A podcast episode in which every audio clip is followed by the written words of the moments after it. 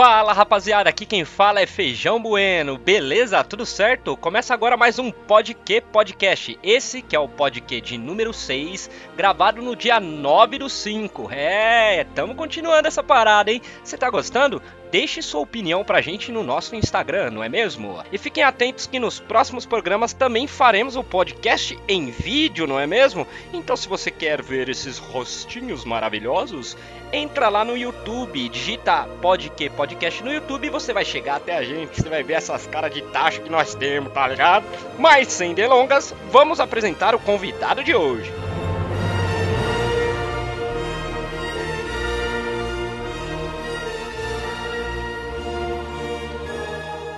Guilherme Fernandes, formado em editoração e rádio e TV, começou como fotógrafo e hoje, com sua produtora Los Angeles, já assinou a direção de campanhas como Kinder Ovo, Crawler, Badu e Vela, além de diversos videoclipes assinando a fotografia do Rock Studio, programa do canal Bis. No total, somam mais de 15 anos de profissão.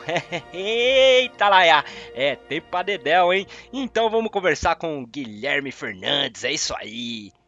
Mas antes, gostaria de apresentar a nossa equipe da Rosca Direta, que estará aqui fazendo perguntas sensacional para o senhor Guilherme. Fala aí, João, beleza? Só alegria, meu querido. Fala, Caião, meu queridão, tudo certo? Fala, Feijãozito, tudo bem, mano? Tudo tranquilo. Opa, que maravilha. Fiquei sabendo aí que o, o Caião já tá tomando o cafezinho dele de boa, o Joãozinho já tá na cervejinha dele. Eu também tô abrindo uma cerveja aqui para fazer um brinde com todos vocês.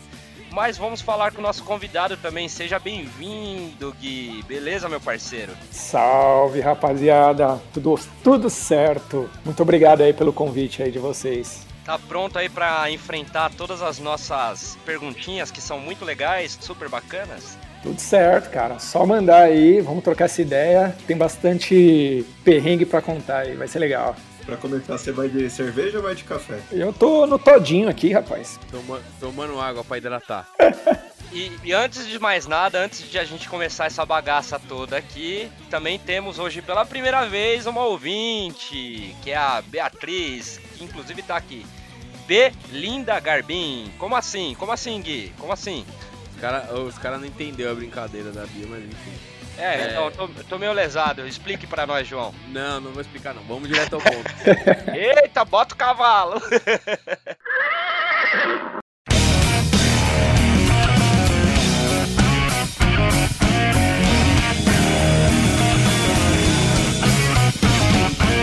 Gui, é, a gente, na verdade, começou esse podcast para de alguma forma contar um pouco das histórias de cada pessoa, né? Em tempos meio que complicados, difíceis, né? Uhum. Nem todo mundo tem uma, um psicológico legal para passar e chega um momento que a gente já começa a bater os pinos aí, né? Trabalho acabando, grana curta, perrengue aí, espero que menos perrengue de saúde, né, pra galera, nas famílias e tudo mais.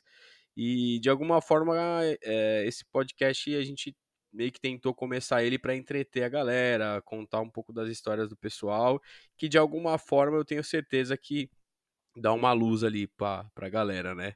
Exatamente. Então, então para começar, cara, é, eu, eu queria que você, por favor, cara, contasse como é que começou a sua história aí no audiovisual, é, não só no audiovisual, assim, como um todo, né? Sua, sua caminhada até os dias de hoje aí, até você ter sua produtora, enfim, os perrengues que você passou, um pouquinho do, no, no, geral, assim, da sua história. Bom, vou tentar resumir, porque é um pouquinho grande, né? Acho que tive vários momentos muito legais aí na minha carreira. Bom, meu primeiro contato com a fotografia foi como laboratorista e até então eu não, não, não sabia nada assim da, do que, que eu queria da vida. Enfim, a única coisa que eu queria realmente era ou ser um skatista profissional ou ser um guitarrista famoso, né? Essa era a minha, minha paixão, assim. Até, cara, que eu percebi que na vida eu sabia que com aquilo eu não iria ganhar dinheiro, né? Eu não tinha realmente o dom, por mais que eu me esforçasse para ser um bom profissional, um bom músico, eu não iria conseguir pagar, com, comprar meu ganha-pão ali, né? Sobreviver na vida, né? É, pode falar. É, nessa época você já sentia, já tinha essa mudança para o digital ou ainda, tipo, era só o analógico? Cara, foi bem ali na transição, né? Eu comecei a, a trabalhar com. Lembrou, revelação, Gui? revelação de. Putz, cara, não lembro. Acho que foi um, que, uns.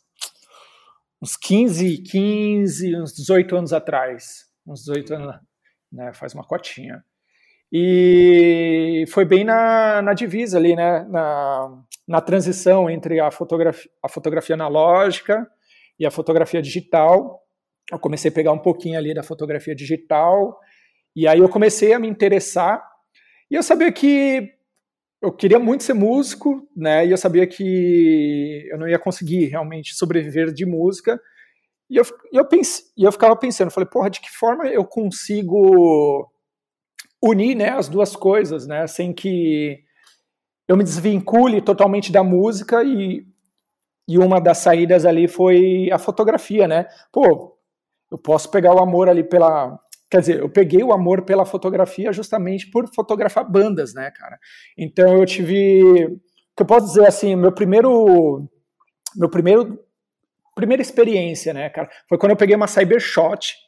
Eu tinha, eu tinha pegado uma Cybershot e eu fui num show de blues no Sesc Pompeia e eu, eu já sabia mais ou menos como é que funcionava a câmera tal, e eu sabia que para eu fotografar em baixa luz, para aquela câmera eu precisava de uma velocidade muito baixa, né, para não ter muito ruído na foto tal. E eu lembro, cara, que eu cheguei com a Cybershot, aquela câmera pequenininha, um tripé, e eu coloquei assim no Sesc Pompeia, né, tipo, o show rolando lá e eu fotografando em longa exposição, cara. E foi muito massa porque eu vi aquelas fotos todas iluminadas, sem ruído, né? Porque eu sabia, pô, se eu ir acima de 800 é, vai dar ruído, então eu vou fotografar com ISO 400 no máximo ali. E eu vi aquelas fotos borradas, mas muito bem iluminadas, tudo. Puta, cara, aquilo foi um tesão lascado, assim. E aquilo foi, acho que, o primeiro show que eu fotografei. Eu falei assim, pô, é isso que eu quero, saca? Eu quero. Era uma forma é, de eu continuar vinculado com a fotografia e, quem sabe, sobreviver ganhando é, vinculado com a música e quem sabe sobreviver ganhando né, dinheiro fotografando e estando do lado dos artistas que eu gostava, enfim, então foi um, foi um bom começo ali, cara. Mas como, é que você foi, mas como é que você foi para ali, tipo, esse, como foi esse start de você ir, é, é, ir fotografar o show, tipo assim, você foi chamado, como é que foi isso aí? Não, não eu não fui chamado, é, eu estava trabalhando como, como revelação de foto e os meus antigos chefes, né? Eles me questionavam, falavam, pô, Guilherme, e aí, o que, que, você vai querer fazer da vida, né? Eu já fazia uns três anos que eu tava revelando foto, eu entrei lá sem saber absolutamente nada, cara. Então, eu fui pegando as manhas, né, de como é que as coisas funcionavam, e eles me instigaram, né, e falaram, pô, você não vai fazer nenhuma faculdade?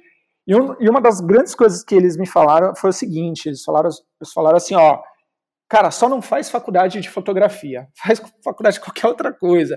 Porque eles sabiam que, para mim, foi, foi uma ótima dica, que para ganhar dinheiro, né, é, você não precisa necessariamente fazer a faculdade, enfim, de, de fotografia, você tinha que fazer.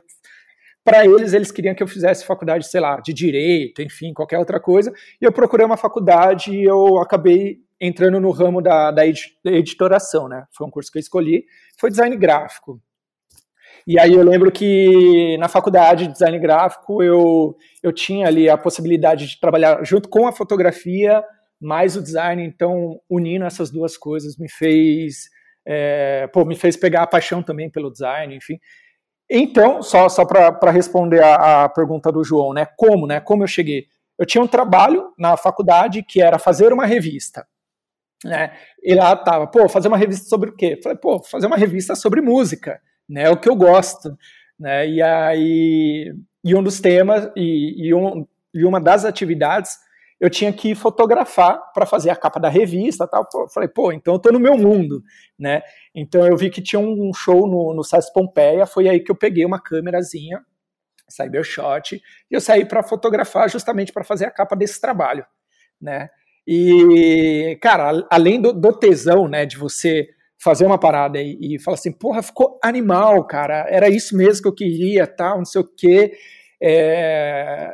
E o legal é as pessoas te incentivando, né? Pô, quando eu, eu mostrei pro professor, enfim, os meus amigos, tal, eles falaram, porra, velho, ficou animal, tal. Então, desde a, daquela época ali, eu falei assim, porra, eu acho que é esse caminho, saca? E, aí eu fui me desenvolvendo, fui pegando amor cada vez mais, fotografando, fotografando.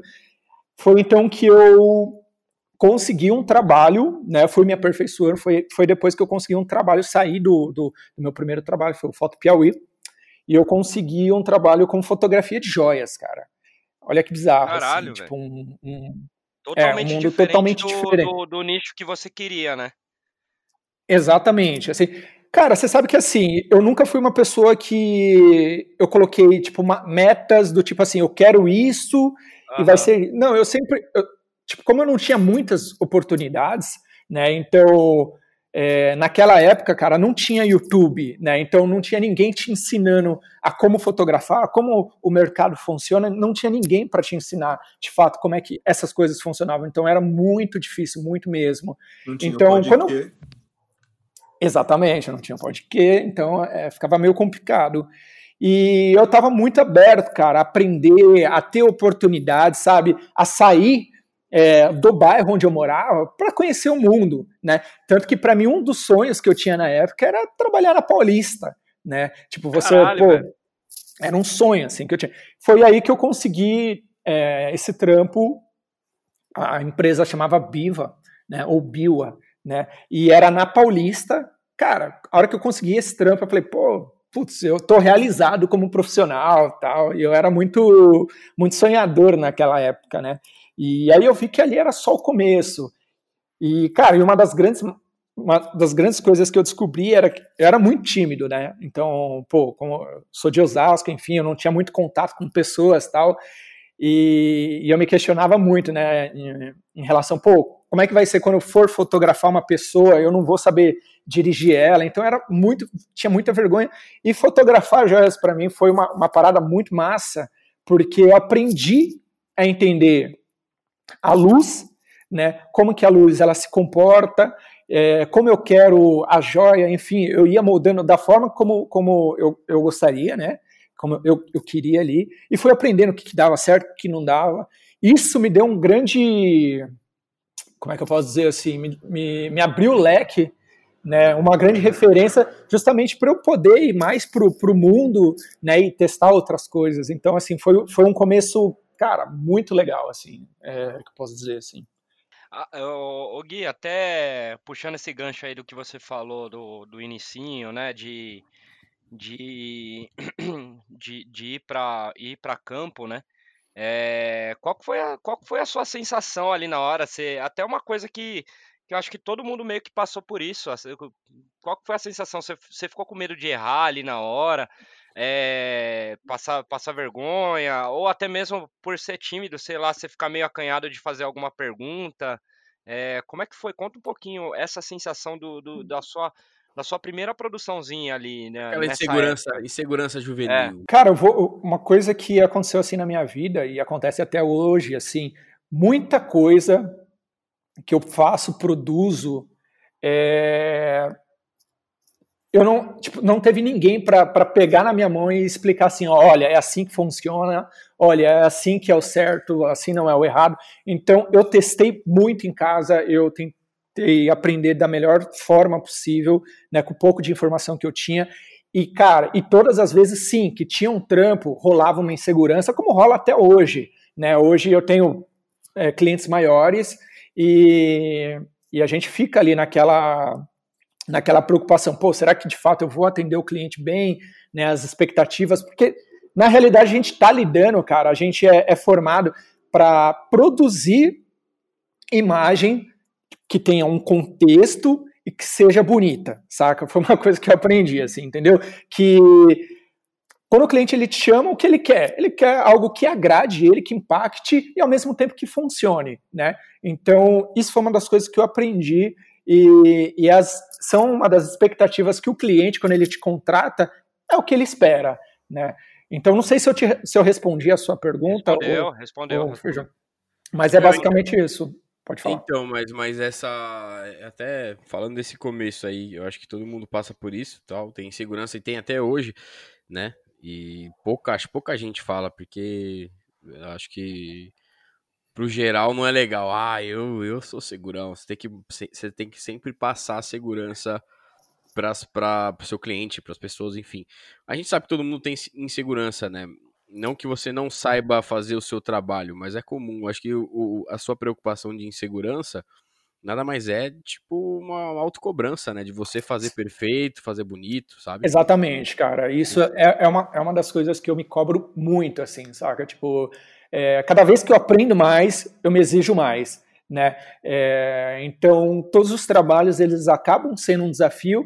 Cara, o trabalho, ele deixa de ser um desafio, né? Eu, eu deixo de me cobrar quando eu caio na zona de conforto.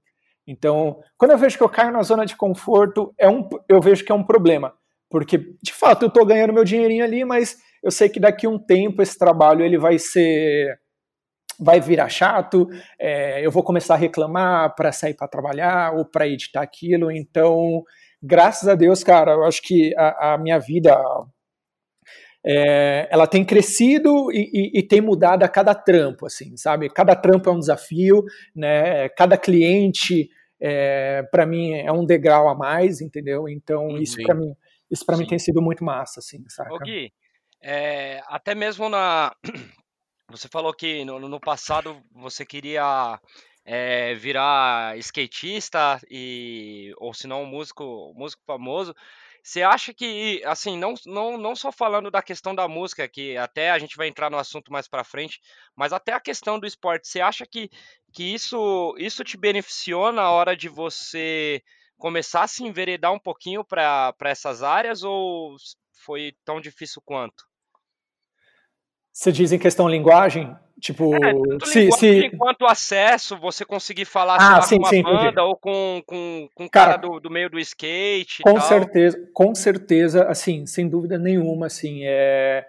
Primeiro, né, você começa a estudar música ou andar de skate, você, você pega a linguagem, né? você sabe como as coisas funcionam. Então, e se você começa a fotografar, você começa a lidar com, com estética. Né? Uhum. Quando você une essas duas coisas, né, o skate e a fotografia, a música e a fotografia ou o vídeo, né, vamos dizer, uhum. você já sabe mais ou menos a linguagem, você sabe o que, que você quer. Então isso para mim facilitou muito, né? E o que é mais legal é você tem a linguagem de conversar com as pessoas. Então, por exemplo, é, cara, eu, para ser sincero, até hoje eu, eu, acho que eu não fiz nenhum vídeo e, nenhum, e nenhuma foto. Não, já fiz foto já, mas assim, nenhum trabalho legal de skate. Eu ainda, eu ainda quero fazer alguma coisa em relação a isso, tá? É, mas em relação à música, foi algo que realmente eu consegui andar é, lado a lado ali a fotografia o vídeo junto com a música. E uma das coisas que a música e a fotografia me possibilitaram foi o seguinte, cara. Isso, isso é uma parada muito massa. Que assim, eu amo a fotografia e o legal que assim, eu amo as bandas que eu, que eu fotografo. E uma das coisas uhum. que me incentivou, que me incentivaram muito, é, é, o fato de eu poder fotografar a banda que eu amo, que eu gosto, que eu admiro, e fazer, e fazer com que a minha foto chegue até eles. Uhum. E, e assim, foi o que aconteceu comigo, tá? Sim. E eles começam a admirar o meu trabalho, saca? Então, isso para mim é muito mágico, saca? Tipo assim, a banda que eu sempre admirei, né? É, que eu sempre curti, que eu sei as músicas, de repente essa banda ela tá te contratando, ela tá te chamando, fazendo questão que você fotografe. Então, assim, cara, isso é, é, é algo assim, cara, para mim foi um sonho, assim, né? Algo libertador, assim. Você ter a banda que você admira ali, curtindo o seu trabalho, te conhecendo, né? Sabendo que você não é só simplesmente um fã, mas o, o seu trabalho fez com que eles começassem a te olhar de uma, de uma maneira diferente, assim, saca? Então isso para mim é, é, um puta privilégio, saca? Uhum. Isso para mim, assim, é saber que eu posso, enfim, em festivais que eu sempre tive o sonho de ir, é, estar ali na frente, né, não pagar, não pagar entre parentes, né, não pagar nada para ou receber para estar ali, para mim, uhum. cara, isso é um privilégio é... é impagável, né? Impagável, cara, uhum. impagável, assim, saca? Cara, falando nisso, é, é, até um ponto, acho que bem legal, no, acho que na sua carreira, pelo menos por conhecer bem é, essa parte, assim, né? Que eu acho que além da vantagem que. Eu acho que uma vantagem gigante que o fotógrafo tem sobre o, o cinegrafista só, eu falo por mim, tá?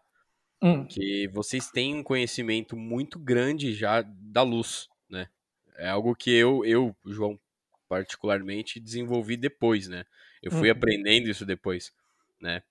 Então, são, são duas coisas que eu acho que você tem vantagem. Uma, pela, pela música, né? Que você entrou na, pela música. Quem gosta de música é, acaba aplicando uhum. isso muito forte no, nos vídeos, né? Que foi, eu acho que quando você virou a chavinha aí de fotógrafo para filmmaker, né? E de uhum. diretor de fotografia, né? E eu queria que você falasse aí um pouquinho nesse, nesse trajeto, quando que essa chavinha virou, né? E dessa vantagem que eu acho que. Eu acho não, eu tenho certeza que você leva em, em já conhecer a, a, luz, a fotografia, né? E como você aplicou isso já com a luz, com esse lance de você gostar de música. É, aí entra também, acho também a parte do gravando bandas, não sei, o que, que você acha? Sim, sim. Cara, eu sempre fui uma pessoa que buscava referências, né? Buscava uma pessoa e eu colocava essa pessoa lá em cima, tipo um profissional né, tipo um fotógrafo X, colocava ele lá em cima e falava assim, poxa, eu quero fotografar igual esse cara, saca? E, e, eu sei que eu não vou fotografar igual ele, porque ninguém é igual a ninguém, mas esse trajeto que você faz na busca de onde você quer chegar, ele te transforma, né? Então, quando eu resolvi ser um fotógrafo, poxa, eu, eu queria ser um bom fotógrafo para que as pessoas admirassem o meu trabalho e me chamassem para fotografar ou para fazer vídeo, enfim. E, e, tudo isso, cara, quando você faz um negócio com amor, com dedicação, é uma, é uma parada que você planta, é uma semente que você planta, que você, cara, você não tem ideia é, do que, que você vai colher lá na frente, mas você sabe que você vai colher algo bom, saca? Porque você plantou com carinho, né?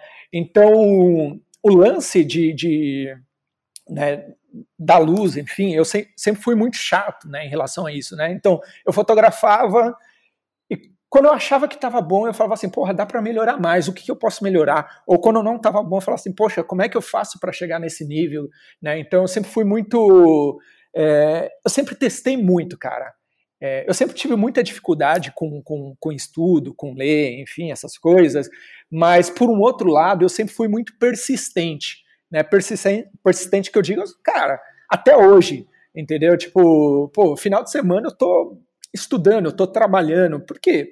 Porque eu, eu preciso, porque eu sou obrigado? Não, cara, porque eu gosto, né? Então, é, eu acho que essas sensações que eu tenho, enfim, essas vontades que eu tenho de, de, de produzir algo legal, de saber, né? E, e acho que o, o, foco principal é o seguinte, né? Uma coisa que eu tenho muito em mente é Tipo, eu quero chegar, tipo, quando eu falo assim, pô, eu quero ter mais ou menos o olhar que esse profissional tem, né, a qualidade que esse profissional tem, e quando eu produzo a, as minhas coisas, eu paro e olho de longe. Eu olho de longe e falo assim, pô, e aí? Será que tá na mesma qualidade? Será que é essa a ideia tal? Então, essas coisas me instigam bastante a cada vez crescer e crescer mais. E eu espero que isso continue, cara. E eu espero que eu nunca consiga chegar, chegar onde realmente eu gostaria, porque eu acho que a hora que eu chegar onde eu gostaria, eu acho que eu vou brochar, sabe? Eu acho que eu vou, acho que eu vou falar assim, pô, beleza, cheguei onde eu gostaria, então acho que é isso, não tem mais para onde eu, entendeu? Então acho que é muito mais uma questão de, de tesão, de vontade, de, de produzir coisas legais e ter referências, né? Então, eu, eu, na foto eu sempre pensei dessa forma, né? Pô, de que forma eu posso fazer uma, uma luz legal é, que eu curta, que as pessoas vão gostar. E, e a mesma coisa quando eu entrei pro vídeo. E quando eu entrei pro vídeo, cara, logo mas, quando mas, eu... Gui, mas Gui, quando, virou, quando virou essa chavinha, assim, tipo, pra você, você, tipo assim, sei lá, às vezes tem um momento X que, putz, pegou aqui. É, eu fazia foto e num determinado momento fala, cara, é, virou a chave, assim, tipo, não que você não faça, mas a gente sabe que você trabalha com as duas coisas e você faz bem as duas. Hum. Mas em que momento que virou a chave e falou, puta, cara, eu tô, tô curtindo fazer vídeo, sabe? Ah, tá, entendi. Cara, virou a partir do momento que eh, eu tinha estúdio de foto, chamava, chamava Estúdio GF. E, bom, sou formado em, em editoração e também sou formado em rádio e TV, né? E eu optei fazer rádio e TV justamente porque eu trabalhava na faculdade, e eu tinha direito de fazer um, um, uma, uma faculdade a mais, tal, na faixa, eu falei, ah, fazer rádio e TV. E, cara, eu sempre gostei de audiovisual, né? Mas eu sabia que rádio TV, ou, ou, ou ou vídeo, gastava muito, né? Então eu falei, puta, não quero nem, nem mexer com isso porque vai mexer no meu bolso. E eu sei que eu sou um cara que eu gosto de comprar equipamento tal. Na época eu gostava, né? Hoje em dia eu, eu, eu parei, né? E eu comecei a me vincular com isso, né? Com, com vídeo. E eu tinha o estúdio GF, e aí eu comecei a fazer alguns videozinhos, comecei a fazer clipe. Cara, entrei pro gravando bandas e, eu, e o, o Derek, cara, ele foi um cara que ele me ensinou que que muita coisa é possível, saca? É, com pouco, né? Então eu lembro que o curso era com DSLR e eu tinha uma 6D, eu falei, pô, dá para fazer um clipe, saca? E, e, pela minha chatice, né, eu, eu ia fazer os clipes e eu queria fazer o clipe, saca? E eu vi o resultado e falei, porra, tá legal, tal. E eu acho que foi, as coisas foram crescendo. É, e eu acho que para responder a sua pergunta, João, até para eu não, não, não, não, dar muitas voltas, foi quando eu fiz um, um clipe do Vitor Mota, né? É, e esse clipe, pô, eu já, já sabia, já sabia que eu gostava, enfim. Ele foi um clipe que me abriu muitas portas, né? Ele, a gente, eu lembro que a gente fez uma, uma produção. O primeiro músico ali chegou e falou assim para mim, ó. Oh, queria fazer um som, um clipe tocando violão num sofá. Eu olhei aquilo, ouvi a música do cara, eu falei, poxa, mano. Eu falei, cara, a gente pode até fazer, mas eu acho que até chegar no refrão as pessoas já vão ter mudado, não vão querer assistir o clipe, vai ser chato tal. E aí ah, que que e aí ele perguntou, né, pô, o que, que você é, propõe, né? Cara, eu lembro que eu montei uma história gigantesca né, é, de viajar, de pegar ele mais uma mina, é, e a gente fazer uma viagem e junto com a equipe, tá? Junto com a equipe e gravar em vários lugares, tal. A gente montou um conceito bem legal. E eu lembro que o Caio, o Caio Henrique, eu precisava de um carro legal. O Caio Henrique ele conseguiu um troller, cara. E aí foi massa, cara. A, a fotografia desse clipe, cara, eu vejo até hoje e eu, porra, acho linda, lindo, lindo. E depois que a gente finalizou esse clipe, olha como são as coisas, né? Lembrando lá o que eu tinha falado. Eu plantei uma parada que, porra, eu queria muito mais ver um clipe bonito, enfim, do que ganhar grana, enfim. É... Eu queria plantar alguma coisa legal, saca? Para colher depois, enfim. E, e, logo, e, eu, e logo em seguida, cara, teve um amigo meu que ele trampava numa agência que atendia troller. E eles viram o clipe, cara e animaram demais no clipe. Assim, animaram, falaram assim, pô, é isso que a gente quer aí pro, pro nosso conteúdo de web e tal, para Troller. E eles entraram em contato comigo e eles me chamaram para produzir. Cara, até hoje produzo a maioria dos vídeos da Troller, assim, saca? Então foi ali que eu, que eu percebi que eu precisava crescer como profissionalmente, tá? É, foi ali que eu vi que eu, pô, já não, não era mais um garotinho que Tava afim de fazer vídeo. Tava afim de fazer vídeo, mas e sim que tava afim de pegar responsabilidades grandes, enfim, né? E, cara, foi um puta desafio, foram vários perrengues, foram vários aprendizados até hoje, né? É... Porra, foi animal, assim. Então foi aí, acho que teve essa, essa virada aí de chave, eu, eu acho. Ô, Gui, até fazendo essa. É, entrando nessa parte aí do, do vídeo, eu queria Queria, queria saber de ti aí a respeito. Assim, a gente sabe que a, tanto a fotografia, fotografia tirar, fotografia, direção de fotografia, fazer toda, toda essa estética fotográfica, ela caminha muito parecido dependendo, dependendo do que for no, no, no, no vídeo em si. É, mas é, que desafio que você teve, teve a mais? Você falou, putz, isso daqui, isso daqui talvez é, não é do mesmo jeito que eu trabalho só na foto, foto em si do vídeo. O que que você falou? Putz, isso daqui eu vou ter que vou ter que dar uma estudadinha um pouquinho a mais, vou ter que praticar um pouquinho a mais. E o uhum. que que você trouxe da fotografia que você falou, putz, isso daqui dentro do vídeo, eu acho que funciona bem assim, sei lá, às vezes até mesmo na questão do da didática de trabalho, metodologia, essas paradas, entendeu? Bom, respondendo primeiro a sua última pergunta, né? Uhum. É, primeiro, cara, que eu acho que eu, eu, eu levei tudo da fotografia para o vídeo. Acho uhum. que esse foi o, o, grande lance, né? Porque uma das coisas que o, o, João ele, ele havia comentado, ele falou assim, pô, depois ele até comentou, né? Pô, depois que eu fui ter mais esse senso crítico em relação à luz tal. Então, desde quando eu mudei da fotografia pro vídeo, eu sempre puxei, né? Tipo, pô, se eu faço uma foto legal, como é que eu consigo deixar o meu vídeo legal igual a minha fotografia? É um desafio maior, porque você tem um frame ali bem iluminado. Como é que eu faço para ter um vídeo muito bem iluminado? Né? Uhum. Então, cara, é, você precisa estudar muito mais, você precisa ter muito mais dinheiro, é, você precisa ter uma, uma, estrutura maior, ou você precisa pensar em, estra em estratégias melhores para você Mas... ter um, um, vídeo bem iluminado. Pode falar. Mas sem, sem querer interromper, acho que é pertinente até.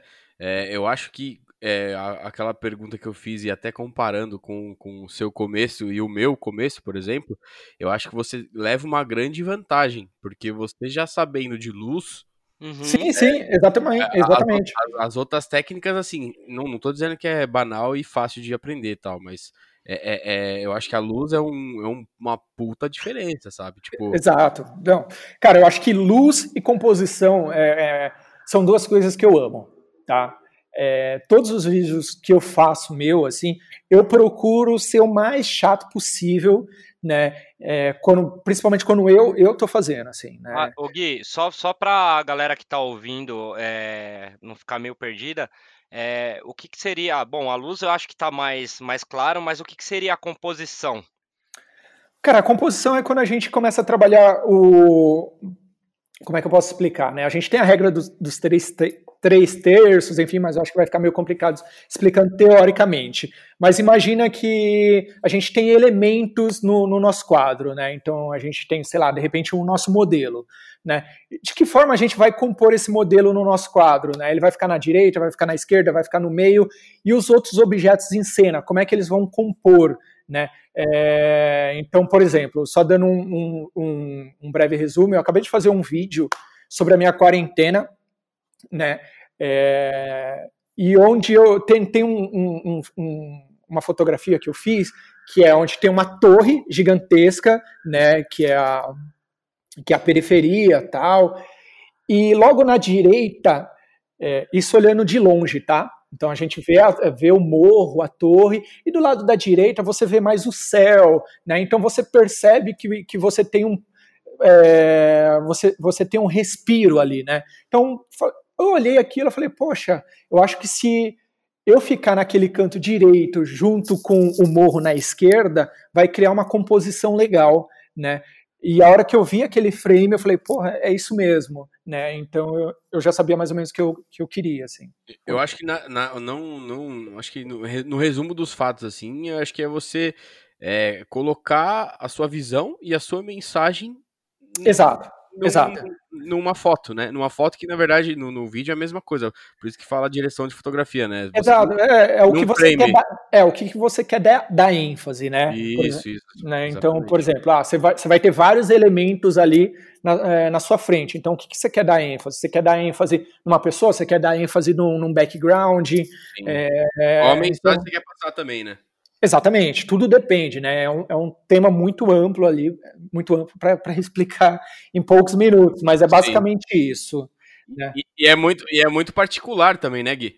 Não, com, com certeza. Aí que a gente começa a trabalhar sobre linguagens, né? Cada um tem a sua linguagem. Então, pô, é, de que forma você vai compor isso? Você vai fazer um plano mais aberto, um plano mais fechado, né? Você quer é, você vai dar mais ênfase na torre, vai dar mais ênfase no personagem, né? Então, são, são essas variações que fazem. Praticamente um... uma pintura, né?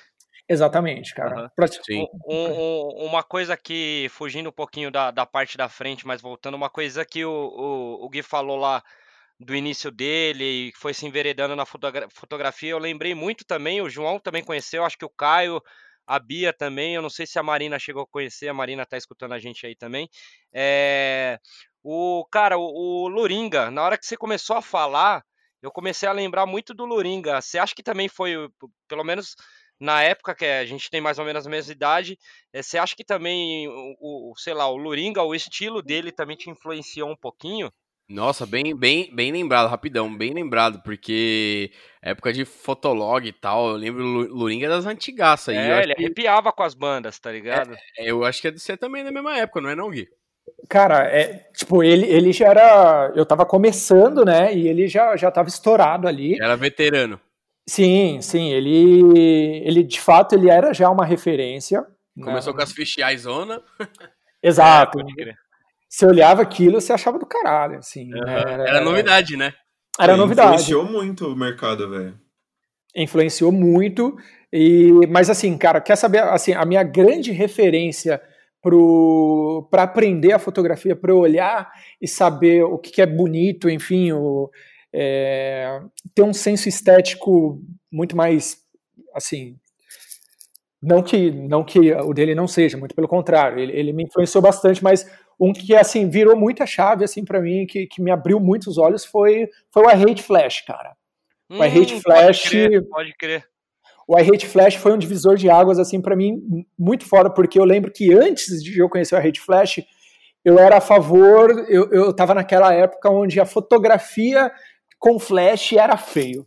Né? Todas as fotografias com flash era feio, só fotografia com luz natural era bonito, né? Então eu, eu, eu criei alguns conceitos que me criaram algumas barreiras, mas por um lado foi bom porque eu aprendi com isso e eu vi que todas as barreiras, cara, todas, tá? Todas, eu tô falando em todos os assuntos, se tornam uma barreira pra gente, saca?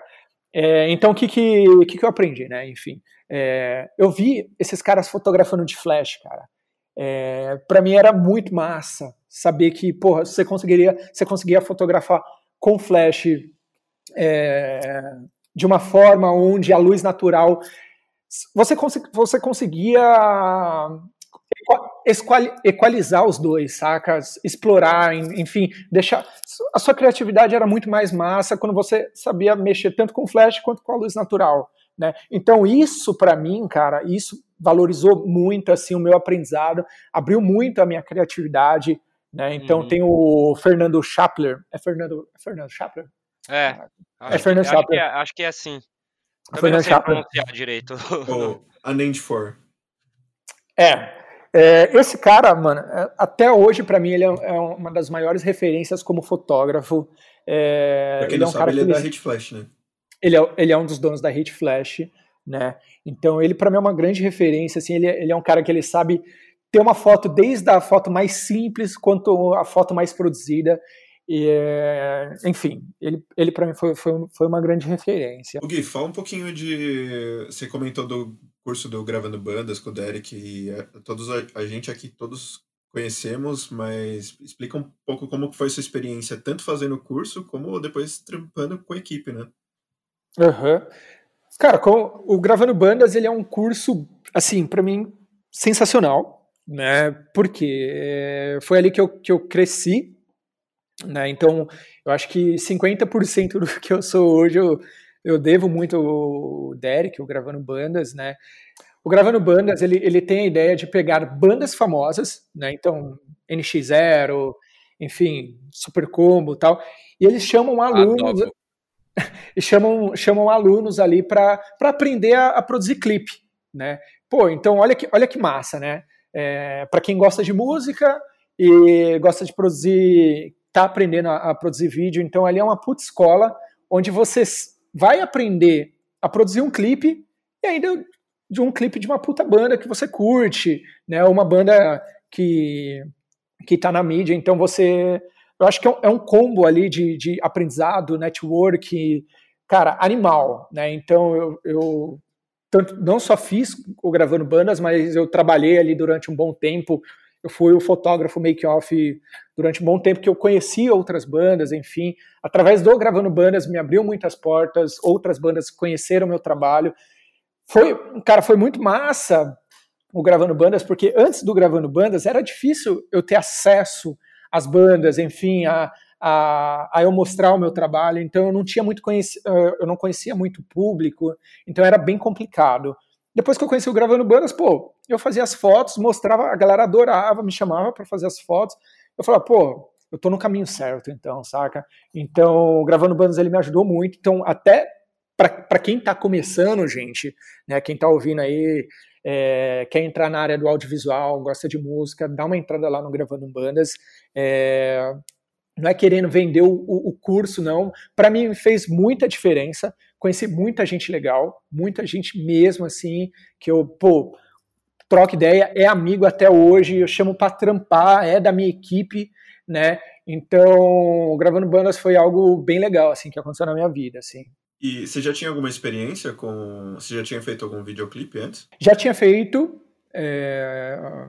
Acho que um videoclipe, dois. E o legal foi que depois que eu fiz gravando bandas, eu vi que, cara, a, a... eu vi que eu tava no caminho certo e o que eu aprendi me, me ajudou, cara, a crescer muito mais, né, como, como profissional.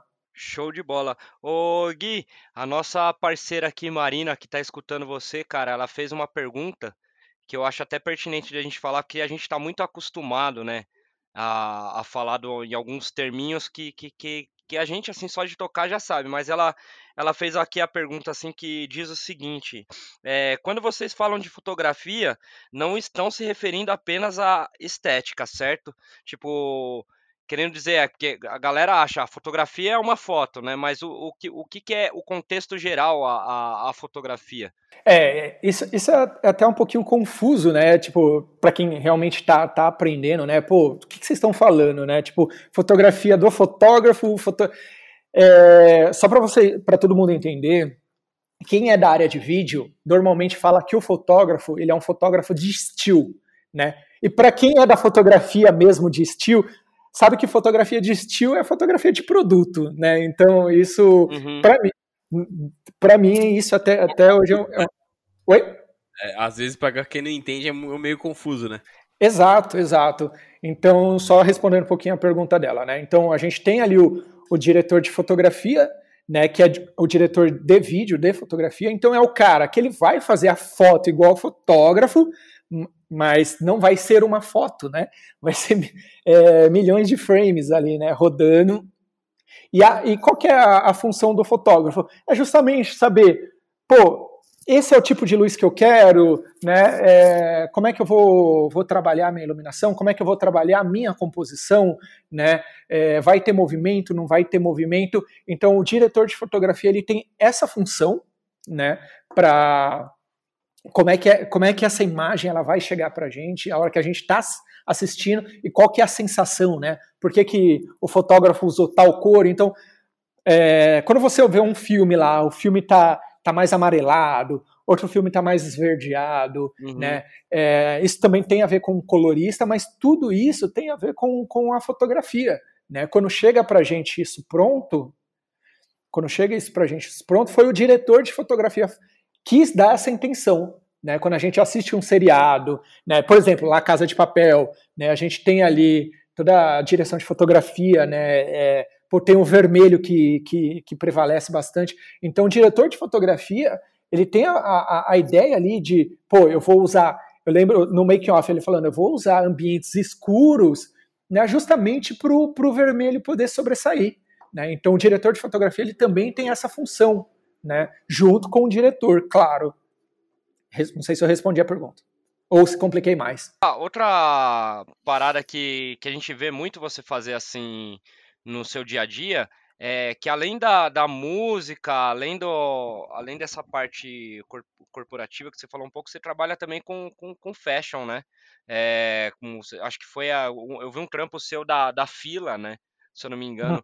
É muito diferente a tratativa na hora da de, de você você tá no set com, com, com a galera mais corporativa ou a galera te procura muito mais pelo pelo, pelo tipo de estética que o Gui começou a imprimir assim para ele, ó, eu sei que essa foto é estilo do Gui, então vou falar com ele, então conta um pouquinho de como que é e como que foi a, a, a o contato com a primeira com a primeira galera fora a música, né? Fora, uhum. fora tudo isso que a gente vem conversado. Cara, eu primeiro que eu acho que a minha linguagem visual, né, de, de falar assim, ah, o Guilherme ele ele tem uma pegada muito mais, sei lá, às vezes para as pessoas falam que eu, que eu tenho uma pegada muito mais para música do que para às vezes para fashion tal, mas é, eu desde quando eu, eu comecei a, a, fotografar, eu nunca me bloqueei muito, né? Tipo, ah, vou fazer só música, né? Ah, vou fazer só fashion, tal. Existem pessoas que se dedicam a isso e fazem isso muito bem feito, né? Então, eu como eu sempre quis saber um pouquinho de cada coisa, tentava aprender um pouquinho de cada coisa. Eu acho que isso foi ficando visível para as agências que, que me chamam para trampar. Então, eu gosto de dizer que eu sou um cara bem flexível em relação a alguns trabalhos, assim, saca? Então, pô, claro, tem trabalhos que eu amo fazer, trabalhos de aventura, né? Pô, pegar o troller e, ir para uma aventura, né? Como também tem trabalhos da fila, que é uma pegada mais moda, que lá no início, quando eu comecei a minha carreira, eu tinha, eu tinha uma, uma, um sonho muito mais de ser um fotógrafo da área da moda do que, enfim, do que de show, talvez. Entendeu? Eu, eu, eu, acho que, que só, não, não querendo interromper, mas já interrompendo, é, eu acho que a soma de tudo, Gui, que vai te somando. A soma te somando foi ótima, mas a, a, acho que a mistura de todos os trabalhos é, vão te acrescentando experiências diferentes, não? Sim, sem, dúvida, sem dúvida. E cara, eu vou, vou ser bem sincero em relação a uma, um, um, tema da fotografia, né, que é fashion, né, que é fotografar modelo e tal. Eu, durante muito tempo, eu, eu, eu, criei um estúdio, né, eu levantei do zero um estúdio justamente para seguir, da, seguir a área fashion e tal. E eu lembro que uma, uma certa época todo mundo estava fotografando modelo, Eita, ligaram um carro aí. É o carro. é, é, o peido robótico da mesa do Caio. É a ventoinha do, do computador dele. bom, bom, enfim. É...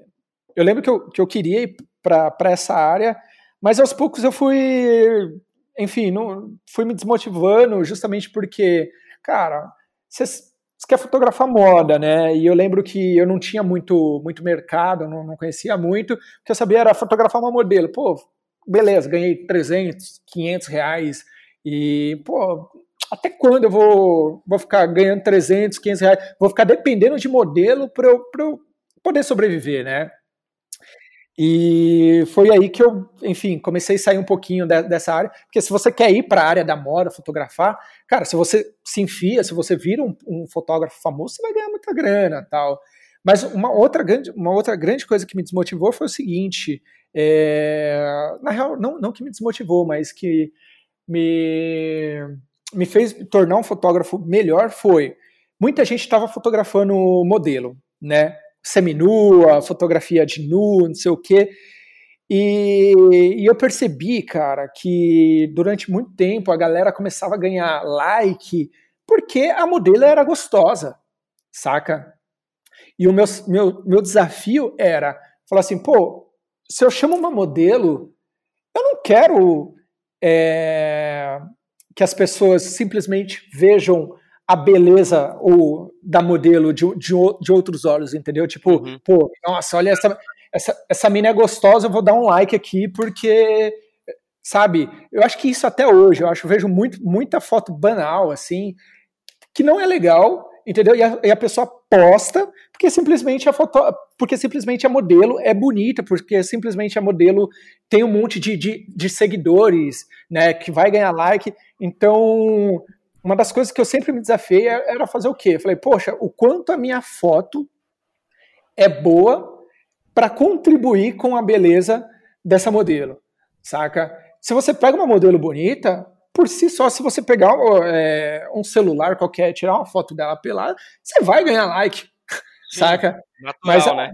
Exatamente, mas a questão é o seguinte: o quanto o seu trabalho, né, é, o quanto você se dedicou para que aquela foto é, tivesse um, um, outro olhar, saca? Então esse foi sempre o meu desafio, não só com modelos, tá? Mas com o artista ou até mesmo banda. Né? Um, um outro exemplo é, por exemplo, o Dead Fish.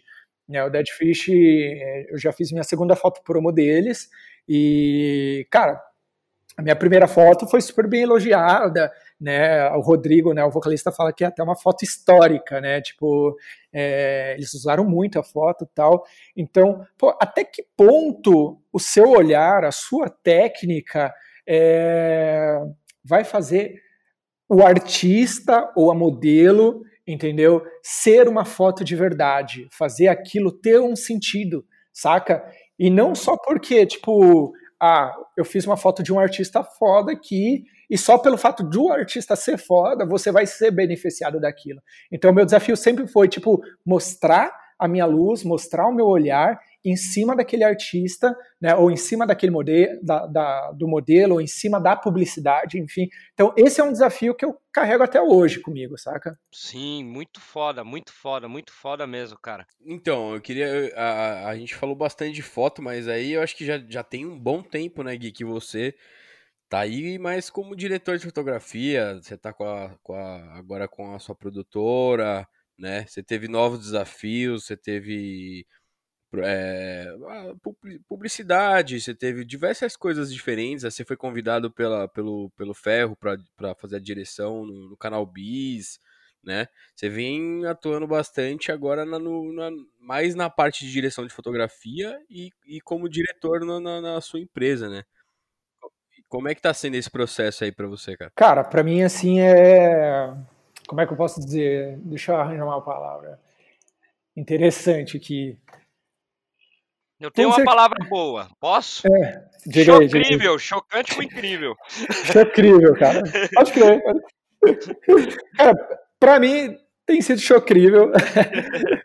é, mas para mim tem sido sensacional essa, essa nova fase, porque você trabalhar no, no, no ramo do audiovisual é, é você, além de, de, de ganhar a confiança, a confiança do, dos seus clientes, é ganhar a confiança e credibilidade de profissionais que você admira, né? Isso para mim, tipo, não tem preço, assim, saca? Tipo, é, uma das coisas que eu fiquei assim, cara, é, para mim foi um, um, um, puta presente foi quando o, o Daniel Ferro, que era um cara que eu já admirava, né, como, como diretor, ele já fez vários clipes legais, pô, ele faz Mentira, todos os rock videos. deles, vai. Porra, não, o braço, eu entrei na academia antes de fazer o trampo com ele para ver se eu tipo, não ficasse tão abaixo, mas não, não teve como, assim, saca? Mas o. Então, ele era um cara que eu sempre admirava, e, cara, teve um dia que ele me chamou, ele, ele não me conhecia, né? Ele, eu apresentei alguns trabalhos para ele, e ele me chamou para fazer a direção de fotografia do, do, do, do programa Rock Studio, do programa Bis no canal Bis. Eu recebi a, a notícia, eu falei, putz, velho, será que ele Responsa, hein? me conhece mesmo tal? Porque até então, cara, eu, é, como eu falei, eu sempre fui um cara que aprendi sozinho, né? E quando eu digo aprendi sozinho, eu não tive muitas oportunidades, enfim, mas até então eu já estava produzindo algumas coisas, já tinha um olho já tinha feito bastante gravando bandas, então estava bem calejado em relação a isso, tal. Então para mim foi um grande desafio, porque eu já estava, no, isso queria dizer o quê? Eu já estava no mercado trabalhando com grandes profissionais. Na real, você já, você já, sabia fazer, você só precisava empurrão, Gui. Exatamente, cara, exatamente. Assim, eu, eu já sabia, na real, sabia o que eu queria fazer, né? E eu, e eu, precisava colocar a minha linguagem ali, porque o Daniel Ferro ele já olhou, ele olhou meu trabalho e falou, cara, você tem a linguagem, é isso, o programa é esse. E cara, e eu lembro que na hora, quando ele começou passar mais ou menos o briefing, era um briefing muito por cima. E, cara, eu tô acostumado a trabalhar com pessoas que querem um briefing totalmente detalhado, sabe? Pô, paleta de cores, é, onde é que vai ser, que não sei o quê. E eu lembro que ele falou mais ou menos assim o, o, o, programa, cara, e na hora eu já comecei a escrever, rafiar algumas coisas, não sei o quê, ter várias ideias, e eu, e eu mandei para ele. Porra, ele falou, porra, sensacional, Gui, é isso mesmo, vamos para cima. Cara, levantei a, a equipe aqui em São Paulo. Ele é do Rio, né? Ele veio com a equipe dele do, do Rio para cá. E eu levantei algumas pessoas aqui em São Paulo para me ajudar. E, cara, foi sensacional. Assim, foi um puta desafio, né? É, foi um presente, na real, receber esse, esse programa. Ter um programa, primeiro, no canal Bis, gravando as bandas. Porra, que eu sempre escutei, saca? Então, para mim, é, é uma puta trajetória, né? É, tem, lembrar... tem um que a mais, né, quando é assim, né? Ainda mais podendo gravar as bandas que você curte, né, cara? É uma realização, né? Vale mais que, que qualquer, sei lá, qualquer cachê, qualquer coisa, né? Não, exato, cara. Isso me fez lembrar o porquê que eu entrei na, na, na, fotografia, né? Quando eu comecei a fotografar as bandas, enfim, e hoje eu tô fotografando, e hoje eu tô dirigindo a fotografia de um programa no canal Bis com bandas, porra, que eu sempre admirei. Então, para mim, foi um puta presente, cara, assim, é, de fato. E, e, o mais legal, cara, foi receber, tipo, elogio tanto dele, da, da equipe, e saber, pô, novamente, eu tô no caminho certo, é isso mesmo, vamos estudar, pô, vamos, vamos ter esse senso crítico mesmo que, que tá dando certo, saca? Então, isso era, assim, para mim foi um puta presente, assim. É do caralho você admirar alguém e, e, e se ver no meio do, do, do, num trabalho que essa pessoa, tipo, chamou você para participar, é foda pra caralho. Não é foda. Cara, um, um... Fora aprendizado. Sim, de uma, uma parte muito massa que aconteceu na época foi o seguinte, cara, eu, eu tava. Eles estavam chegando do Rio, né? Eles chegaram, eu já tava montando, a gente tava mais ou menos com o set pronto. E aí eu fui perguntar, né, para um dos meninos, né, da equipe dele, eu falei, pô, e aí, é... quem vai fazer o quê, tal, né, como é que a gente vai começar? E aí os caras olharam para mim e falaram assim, como assim? Cara, o diretor de fotografia é você. Você que diz pra gente, você que diz pra gente o que, que a gente tem que fazer. Eu falei, caralho, velho, que responsa, tal. Porra, e aí eu fudeu, tal. E aí eu, mano, vesti a, a camisa e eu falei, pô, vambora. É, é, confiei no meu taco, porra, e rolou, cara. Assim, claro, é, foi um trabalho, foi um trampo ali em equipe, né? Teve a direção do Daniel Ferro, né? É, enfim, mas o Daniel Ferro ele acreditou. E, cara, e até hoje o Daniel Ferro ele me chama para alguns jobs, cada um mais desafiador que o outro. Né? Isso, isso é, é, é do caralho. Animal. Assim. Animal. Pô, eu acho que é um bom gancho para você falar de outro trampo que veio pelo, logo em seguida desse, né? Que foi no Rock in Rio, velho. Você fez a cobertura lá. Fala um pouquinho, acho que é um, um, trampo legal da galera ver como que funciona. Cara, o Rock in Rio, eu posso dizer que ele foi um, um sonho frustrado. foi um puto. Calma, calma. Calma. Não, assim, vocês vão entender. Um sonho frustrado por quê, velho? De forma nenhuma por causa do, da equipe, por causa do evento, não, muito pelo contrário. Pela, é, pelo estado que eu estava. Né, eu lembro que quando eu viajei pro, pro Rio de Janeiro. Cara, quando... que novidade, Rio de Janeiro. é, eu viajei pro Rio de Janeiro, eu fui chamado para fazer uns vídeos para Badu, né, na época, eram uns vídeos muito importantes. Eu estava viajando e a agência entrou em contato comigo falando que eu precisava fazer esses vídeos, porque eu precisava fazer, e eles já queriam fechar comigo, só que eu estava viajando. E eu tive que montar uma equipe em São Paulo para fazer isso no meu lugar. E eram uma, umas gravações com o Caio Castro, né? É... E era uma puta responsa, eram quatro filmes em dois dias. E eu tendo que montar essa equipe para fazer dar tudo certo, cara, foi assim, foi um pesadelo, porque eu tava com uma, uma responsabilidade gigantesca rolando em São Paulo, que tava dando altos pepinos e a gente tentando resolver de várias formas, tanto do lado da pré-produção, que era a equipe, né, era uma equipe gigantesca, né, quanto da parte do cliente, né, que o cliente estava é, não estava botando muito fé que, que ia rolar da forma como ele gostaria. E, por outro lado, eu tinha o Rock in Rio, que era um sonho que estava acontecendo, né, é, de fotografar mesmo, assim, foto, é, eu já tinha fotografado o Rock in Rio algumas vezes, mas, pô, fotografar o evento todo, fotografar os sete dias, sabe, você ter a permissão de entrar no, nos palcos, enfim, e, e, eu lembro até hoje o, o ah, aí o Daniel, o Daniel chegou e falou, falou comigo, né? Ele falou assim: ó, cara, você vai ficar na responsa de fotografar é, bastante o backstage, né? De como é que funciona o Rock in Rio, fotografar o público. Você não tem a necessidade de fotografar, enfim, é, as, as, as, bandas, né? É, porra, pra mim é, até já tava tudo certo, pô, tava fotografando um, um, um puto evento, então era para eu fazer conteúdo pro, pro, pro, pro Multishow, né? Então as, as fotos elas iam ser exibidas, né, de uma, de uma maneira bem é, bem animada no, no, no Multishow, né? E eu falei, ah, beleza, vamos embora. E aí eu podia, sim, fotografar banda, tinha que fotografar algumas, só que eu não tinha acesso ao palco mundo. E eu lembro que uma das bandas, cara, que eu queria muito assistir, que eu queria muito fotografar, era o Foo Fighters. E Aí o Daniel Ferro. E aí eu tava editando as fotos lá numa correria, né? Tal, não sei o quê. Aí o Daniel Ferro falou assim para mim, né? Ele olhou assim para toda a equipe, ele olhou assim e falou, pessoal, e aí ele olhou para mim assim, quem quer fotografar o show do Foo Fighters?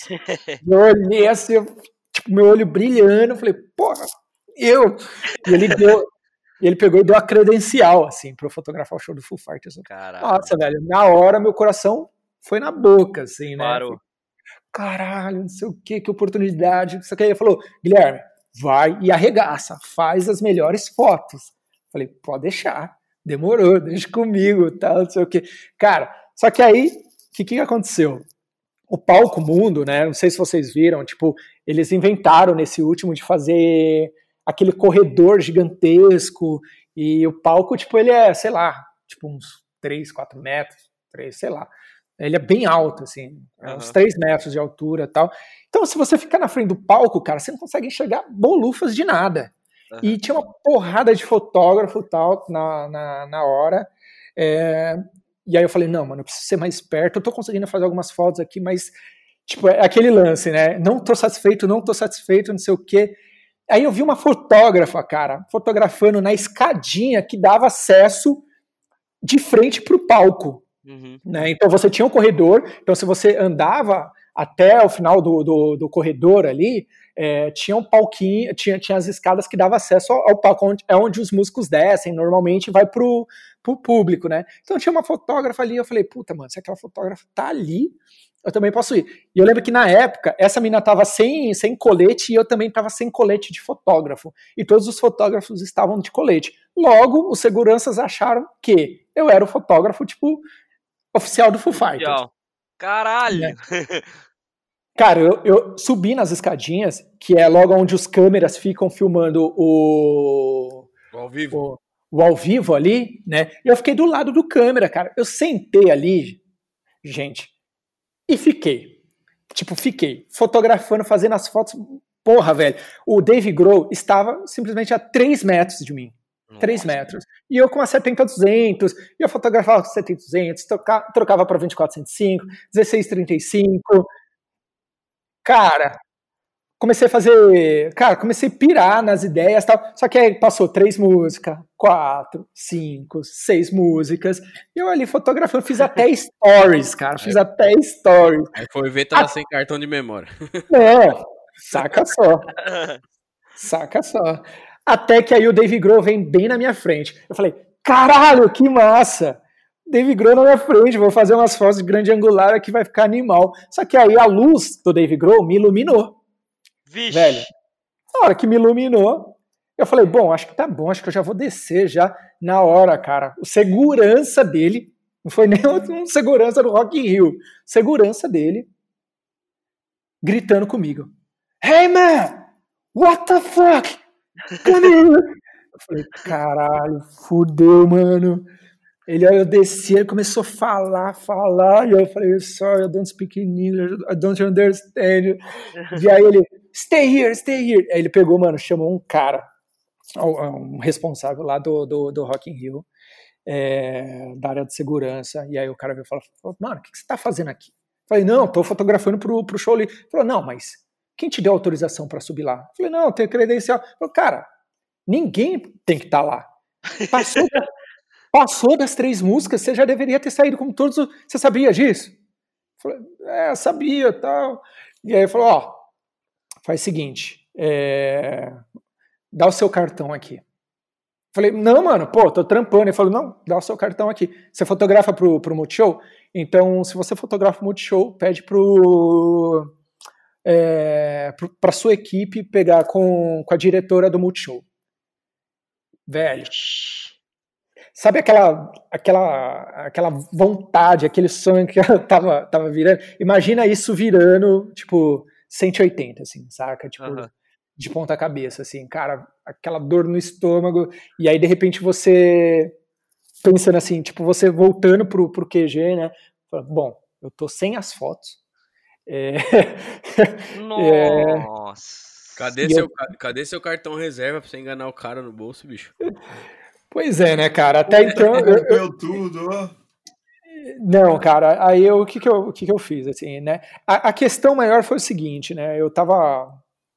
eu fiquei chateado por, por N motivos, não simplesmente pelo fato de, de ter perdido as fotos, mas também pelo fato do, do. Ali eu aprendi uma nova parada, saca? Tipo, cara, tudo existe um limite, saca? Tipo, às vezes a sua perfeição, né, a sua busca pela melhor foto existe um limite, né? Então, a partir do, do momento que eu saí, que passou da terceira música e eu ainda estava ali, eu já estava errado, saca? E quando eu cheguei para conversar com o Daniel Ferro, chamei a equipe, chamei ele e falei, cara, seguinte, aconteceu isso, isso, isso, mil desculpas, é, tô errado. Ele falou, cara, relaxa, isso já aconteceu comigo. É... Aí o que ele falou, ó, a gente só não vai pegar o seu cartão de volta, tudo bem, né? Justamente para para não, não sobrar para a gente. Eu falei, não, sem problema nenhum, né? Mas cara, assim, o cara ele te depositou uma confiança, né? Uma responsabilidade, uma confiança e de repente você deixa aquela é, aquela você deixa aquela oportunidade escapar. Então, assim, a oportunidade que você buscou durante tanto tempo, de repente você deixa aquela oportunidade escorrer ali pelo. Ah, mas não é, não é, não é uma culpa total sua, cara. É uma empolgação. Não, sim, ali. sim, sim. Assim, pelo menos, isso. Pelo, pelo, menos você aprendeu, pelo menos você aprendeu isso fotografando Full Fighters. Eu aprendi isso fotogra fotografando, não, né? Filmando a Anitta. Olha, cara, eu acho que eu ficaria mais feliz se isso tivesse acontecido no show da Anitta do que no show do Foo Fighters. Ah, também. então, não, então, mas assim, resumindo, né? Tipo, falei com ele e eu lembro que eu tinha até dado. Depois, cara, eu, eu fiquei com a consciência muito pesada. Para mim, o, o, o Rock Hill tinha acabado ali, né? Porque, pô, dá a impressão que a equipe começa a te ver, tipo, como um mirim, saca? Fala, porra, velho, é, cara, eu fotografo tantos anos, tal, não sei o quê e de repente você dá dessa, saca? Puta, é, para mim foi, foi uma. Deixa assim, cair um... um vacilo total. Uhum. Claro, aprendi, depois fui, troquei ideia uhum. com, com o Daniel, ele, cara, ele, eu aprendi muito, assim, com, com, com isso tudo, né? Então, assim, foi uma puta experiência, né? Tipo, mas o que eu digo, assim, era para ser um, um, porra, um sonho realizado, tipo, pô, sei fotografar o Rock in Rio, ter as melhores fotos do, do Foo Fighters, entregar um bom trabalho, e de repente acontece uma dessas, né? Então, foi, foi, um, foi uma parada assim que, que fez, fez aprender. eu aprendi muito, assim, saca? Também teve uma outra situação que também rolou em festival, essa rolou super certo, é, que me veio à cabeça que agora, agora não, a partir do momento que você começou a falar do, do, do, do Rock in Rio, mas eu lembrei também da, da foto que você fez pro... que, que entrou no Instagram do Imagine Dragons. Né? É, como é que foi a sensação e, e, foi, do, foi da mesma forma a logística para isso? Ou foi mais sussa? Foi no Lola? Onde que foi? Cara... Aquele homem, aquele homem forte maravilhoso. Olha, maravilhoso. Olha, olha que massa. Essa foto do, do Imagine Dragons tem um link total o porquê eu transgredi, transgredi o, o, o, show do Foo Fighters. Tem um link total, cara. A, a foto do Imagine Dragons aconteceu há é, é bem antiga, né? Eu fui chamado para acompanhar o Plutão Já Foi Planeta numa mini tour, os caras tocaram no, no Rio e também tocaram no Lollapalooza na época, e no Rio eles foram abrir para o Imagine Dragons. E aí, e aí, uma das coisas que eu tinha aprendido era, cara, toda vez que você pergunta alguma coisa se você pode, você sabe que você vai ter ou não, assim, né? Então, por via das dúvidas, nem pergunto. Mas eu fui perguntar. Então eu fiz o show do, Imagine, do, do Plutão Já Foi Planeta e perguntei para eles, falei, gente, posso fazer umas fotos, tal, do Imagine Dragons, tal? E aí, né, a, a galera que tava assim, falou, não, só os repórteres, só a galera da mídia pode entrar, não sei o que, e fazer as fotos. Falei, caralho, por que, que eu fui perguntar, né? Falei, ah, beleza, tá bom. Aí, velho, eu falei, ah, vou, pelo menos vou lá assistir o Magic Dragon, mas vou ficar com a câmera. De repente eu vi um monte de repórter, os fotógrafos, né, pô, todo mundo amontoado ali para entrar de uma vez só. Eu falei, mano, vou me enfiar aqui no meio. Fui e entrei, velho. Consegui entrar junto com os fotógrafos. E, cara, lasquei clique. Eu na frente, assim, do, do, do vocalista, fiz várias fotos, tal, não sei o quê. E, cara, e uma das coisas que eu, que eu lembro até hoje, que eu, uma, um pensamento foi, mano, eu preciso voltar pro hotel, editar essas fotos e subir para ser em tempo real, assim, quase em tempo real, saca? E foi dito, dito feito. Voltei pro hotel, várias fotos legais tal, não sei o quê. Fiz, postei, coloquei. Cara, no outro dia, postei no, no, Instagram. Postei no Instagram. No outro dia, uma pessoa me chega no, no, no DM e fala assim, mano, o Imagine Dragons postou o, a sua foto e, e, eles me creditaram, só que não colocaram o, o, meu, o meu arroba, né? Cara, a hora que eu olhei aquilo, eu falei, puta merda, velho, que massa. Porque comecei a ganhar um monte de seguidor, enfim. Qual, qual foi o grande lance, né? Falei, porra, eu não estava autorizado, né? É, eu não estava autorizado, eu tinha uns 15 fotógrafos e tinha um fotógrafo oficial deles lá fotografando e os caras escolheram justamente a minha foto, uma que era a foto de uma pessoa proibida que não podia estar lá, saca? E isso para mim me abriu muito a visão do tipo assim, cara, você tem que tentar muito, você tem que tentar por mais que as pessoas falam, falem que você não possa fazer tal coisa, né? Então foi nessa que eu insisti fui lá, fiz a foto e, e, cara, foi legal, porque foi a minha foto do, desse show e teve mais uma foto do Lollapalooza, que foi o fotógrafo deles que fizeram. Então foi, foi as únicas duas fotos que os caras postaram no Brasil. Né? Então, para mim, foi um puta um puta presente. E aí, né, qual foi o link com, com o Rock in Rio? Porque aí depois eu mandei uma, uma mensagem pro Ferro, né, falando assim, Ferro, só para te explicar o porquê eu fiz aquilo. E eu peguei e expliquei essa história pro Ferro, né? Uhum. Aí o Ferro, cara, o Ferro é um cara muito inteligente, enfim, um cara. Ele pegou e mandou, né? Ele falou: Ó, cara, entendo que isso realmente acontece, só que é o seguinte, só que é o seguinte, Guilherme, isso ele pegou ele dando a lata, assim, cara, podia ter ficado sem essa. Ele falou: Ó, isso é o jeitinho brasileiro, sabe? O brasileiro ele sempre vai fazer, sempre vai dar um jeitinho de quando ele não pode fazer as coisas. Eu, cara, tô aqui até hoje porque, tipo, cara, eu sempre tive respeito, enfim, o que podia e o que não podia fazer. Claro, né, se a gente for entrar nessa história, existem vários, várias situações, mas eu entendi muito bem, cara, o que eu entendi na real foi, eu estava trabalhando numa equipe, foi o que eu entendi. E, cara, eu não estava eu não tava simplesmente trabalhando para mim, saca? Então, é, o que eu poderia fazer ali, prejudicar, poderia prejudicar a equipe toda e não só a mim, sacou?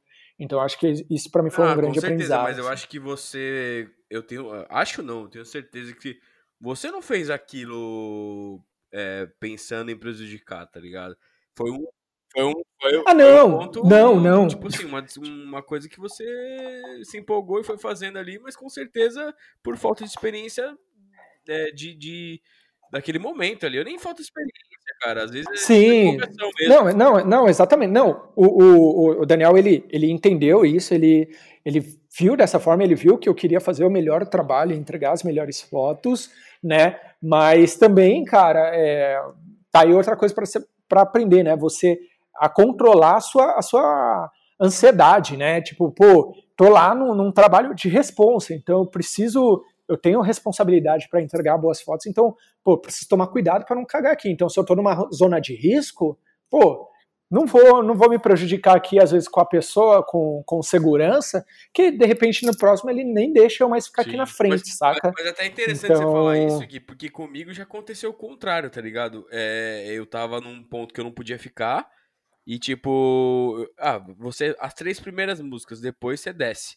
E eu, e eu como um, uhum. um grande idiota, tipo, que sempre seguiu as coisas, tipo, falar, beleza, as três. E eu, e eu queria ficar mais ali e tudo mais, só que, tipo, sei lá, eu sempre fui muito cagão, assim, entendeu? Tipo, você fala assim, ó, não fica aí que vai cair um meteoro, eu saia correndo, entendeu?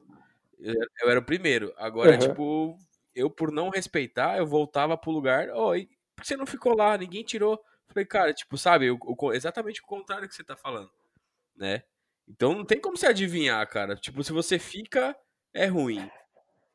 É, não, não, exatamente, exatamente. Tem, tem, assim, comigo, cara, 99% das vezes deram certo de, sim, de ir lá, sim. reclamar, ficar, é, enfim, tanto que, pô, tem até uma outra história que um dos primeiros shows que eu fui contratado para fotografar foi o do Sepultura com o Angra, cara, quando eles estavam numa turnê e eu lembro que a Mônica Cavaleira, que era empresária, me chamou para fazer as fotos. E, cara, e era só as três primeiras músicas que eu podia ficar. E eu não sabia. O que, que eu fazia? Eu fiquei as três primeiras músicas, eles tiraram, depois eu peguei e voltei. E a segurança me tirava, eu ia lá e voltava. Aí até que a segurança pegou e chamou a Mônica. A Mônica, e aí a Mônica olhou pra minha cara, tipo. Puta. Tipo, fez uma cara assim, tipo, nunca mais chama esse cara pra fazer trampo pra mim. Saca? E eu falei, puta, mano, já me queimei no primeiro trampo. Puta que pariu. Só que quando ela viu as fotos, cara, ela mandou para todo. Ela relevou, né? Não, ela mandou para todo mundo da banda. Ela falou, Giga. E eu lembro que na época era CD, né? Grava essas fotos no CD, que não sei o que, que eu vou mandar para cada um da banda, porque eles vão adorar essa. Tal, não sei o que, eu vou te colocar numa turnê que você vai viajar com os caras. Só que não rolou essa turnê, né? Mas, porra, pra mim, tipo assim, foi, foi um puta aprendizado que, tipo, pô, vai e faz, cara. Se as pessoas falarem que não deve fazer, tenta de todas as formas, cara. Tentar fazer um. Então, assim, eu sempre eu vim de uma escola que, assim, enquanto eu tiver oportunidade de produzir boas imagens, e ninguém te picar, eu vou estar tá lá. Ninguém cara. te picar o tapa. Tá... Exatamente, eu vou estar tá lá. Acontece, né? A não ser... Exatamente, da forma, dessa forma que acontece. E foi acontecer justamente que no merda, Rock in Rio, né? Ah, então, só pra galera entender. Fala aí, João. Então, não, eu, eu, se você ia falar, pode falar. Não, eu só ia falar pra, eh, pra galera que não é fotógrafa, não sei se tem isso no vídeo, né? Mas é, é comum quando você está cobrindo um, um show, é, você pode ficar naquela área do, do pitch, né? Que é aquele espaço que tem entre a plateia e o, e o show. E normalmente você pode ficar de três a quatro músicas. Isso é, em shows grandes normalmente é esse tempo. Então é, justifica esse, esse lance, né? É o, La, o Laércio que o, o Laércio que o diga. Mas é até, até uma dúvida que eu tenho. Até uma dúvida que eu tenho antes de, do João falar essa parte, desculpa aí, João. É, por que será, né, cara, que, que nessa parte aí do gargarejo aí, eu falo dessa forma, né? A gente pode ficar, vez ou outra, três ou quatro minutos, tal, ou, desculpa, três ou quatro músicas, porque, puta, eu pensando assim, vai, numa logística do, do Rock in Rio ou do Lollapalooza, cara, ele cabe todos os fotógrafos as do pessoas, mundo, tá as ligado? pessoas pagaram também, Mas né, pra ver. será, filho. né? É, então, eu acho que é Ah, exatamente por tem causa razão disso. É o mesmo lance da galera que sobe no Aham. ombro do, do, do cara da frente e tá atrapalhando todo mundo que tá Não, atrás, mas- tá ligado? Mas, mas, tem, mas, tem, mas tem uma outra pegada que é a questão do, do uso de imagem da banda. Entendeu? Imagina que, Ah, que Uhum. a quantidade. é, o tipo assim, vamos supor, ah, eu consigo ficar o show todo. Pô, imagina a quantidade de, de, de material que você pode produzir e vender esse material. Entendeu? Então, sim. eu acho que tem a ver essa questão também. Você não vê que tem shows, por exemplo. Eu lembro que, meu, eu, o primeiro Rock in Rio que eu fui fotografar, que eu fui fotografar, foi até chamado pela, na época era a Rocks lá, é, eu fui fazer o show deles, o último, Nossa, que ara, velho. Caralho. é. o último show era do Iron Maiden, e eu tinha acesso, todos os fotógrafos tinham acesso a ficar lá na frente, só que o Iron Maiden falou assim, não, não- a gente não quer ninguém, não quer nenhum fotógrafo pra, pra fazer foto nossa, tipo, na frente ali. Aham. E aí os caras pegam e tiram, assim, saca? Tipo, enfim. Caralho. E aí o fotógrafo que tá fazendo pra, pra mídia se vira, amigão. Fotografa de outro lugar com uma, com uma tele aí, é, dá seus pulos pra, pra garantir a foto. Cara, posso mudar de assunto um pouquinho? Não sei se alguém quer falar mais alguma Eu coisa. queria, antes de você fazer a pergunta que eu sei que você vai fazer, é, vai falar um pouquinho sobre a. Vai perguntar sobre a Los Angeles, né? Mas antes disso, acho Uhum. que ficaria meio foda não falar da sua Eurotour com, com, com a galera do, do Alex. Hum, pode crer, é uma história Como boa. foi essa parada aí, cara? Uhum. Conta pra nós, os perrengues. Cara, hein, é, falar da, da, da Eurotour me lembra de quando vocês comentaram o. De, de quando que eu virei a chavinha. Acho que se eu fosse mudar a resposta, acho que a Eurotour é, foi, um, foi, um, foi, um- foi uma das viradas ali que eu senti que eu queria ir para a área de vídeo, né? Então, bom, já fui, Em que já momento fiz da timeline três, aconteceu isso? Boa sacada!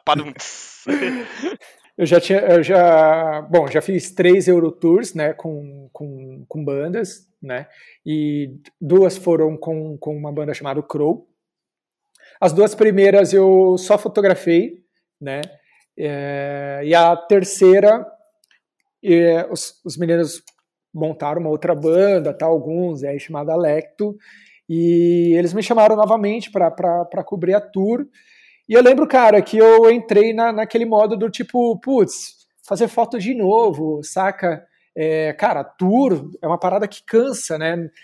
É, você entra, as primeiras são sensacionais, né? Tipo, pô, é, vários perrengues, né? A gente dormia, tinha vezes que não tinha onde dormir, a gente dormia na rua. Tinha uma vez que tinha a Decathlon, lá, Decathlon eles deixam as barracas é, abertas no, no, no, estacionamento, né? E fecha a Decathlon. Eu lembro que uma vez que não, não tinha onde dormir, a gente, pô, viu, viu as barracas, porra, hoje a gente vai ter onde dormir, a gente dormia nas barracas, saca? Era, então, mas era tipo uns perrengues muito massa passar, assim. E eu lembro que eu já tinha, havia feito duas, e os caras me chamaram para fazer a terceira. Aí eu pensei, eu falei, porra, mano, fazer a terceira, passar perrengue, que já não é mais novidade, não é tão legal, e produzir o mesmo conteúdo, tal, porque quando você faz foto de metal, de metaleira, enfim, você está você tá especificando o nicho que você está você tá desenvolvendo aquele tipo de material, né? Ao menos que seja daquela aí... área, se queira aquilo lá, acaba ficando bastante, né? Exato. Exato, né? Então já não era muita novidade para mim e tal. E, e, aí eu pensei, eu falei, pô, quer saber? Eu já estava fazendo alguns vídeos, eu vou. E aí eu me propus e ofereci para a banda. Falei assim: ó, oh, gente, o que vocês acham? Em vez de fazer uma, é, uma cobertura de fotos, né? 100% de fotos, eu vou fazer algumas fotos, sim, né? Legais tal. Mas a ideia é produzir um, uma série de vídeos de um vídeo de cada show até um minuto, né? E, e, era uma parada, cara, que eu nunca havia, nunca tinha visto naquela época, né? Nunca vi ninguém fazendo. Hoje eu vejo um monte de gente fazendo. Isso é. Mas é, peraí, você, é tinha moda. Que fazer, você tinha que fazer. A, a, cada show você tinha que fazer um vídeo de um minuto? Isso, isso. Mas assim. Cara, mas, mas assim. Humana, humanamente impossível aí pra gente que se vira nos 30 no meio de uma galera se remexendo ali. Então, a, a ideia, a, então, aí, aí que vem mais a ideia, né? A ideia era, né? Eu falei, pô, aí eu pensei, mas se eu fizer um vídeo só deles tocando, de, de, do som deles, novamente eu vou especificar o nicho, né? Vou estar tá falando para o metaleiro, para aquele público que esse produto que eu estou fazendo é para eles. E eu falei, pô, mano, eu tô viajando pra Europa, que é um lugar bonito, que tem muita coisa para ser mostrado, tem a, a, a, rotina deles, que também é muito legal, né? Então, pô, viajar de, de, de van, né? Chegar nos hotéis, né? Então tem tudo isso, cara, que dá para ser mostrado de uma forma, porra, diferente do que eu tô acostumado de ver nas linguagens na época, tá? Tô falando isso na época, é, nas linguagens de vídeo. Então, o que, que eu fiz, cara? Eu, eu, tentei pegar o máximo de poesia, de imagens que eu conseguia é, é, dos lugares, né, dos países que a gente estava, que era, porra, animal, né? E, e juntar com o som deles, né? Então, não deixar um vídeo totalmente agressivo, né? É, para quê? Para fazer com que esse vídeo ele, ele atinja outras pessoas, saca? Tipo, outras pessoas possam ver esse vídeo e, e curtir, não só pela banda, claro, mas também pela, pelo corte, pela fotografia, pelo, por, por como o vídeo ele foi montado, enfim. Então, essa era a minha. Esse era o meu desafio, né? E, cara, eu lembro que eu comecei a, a, a, filmar isso, então eu comecei.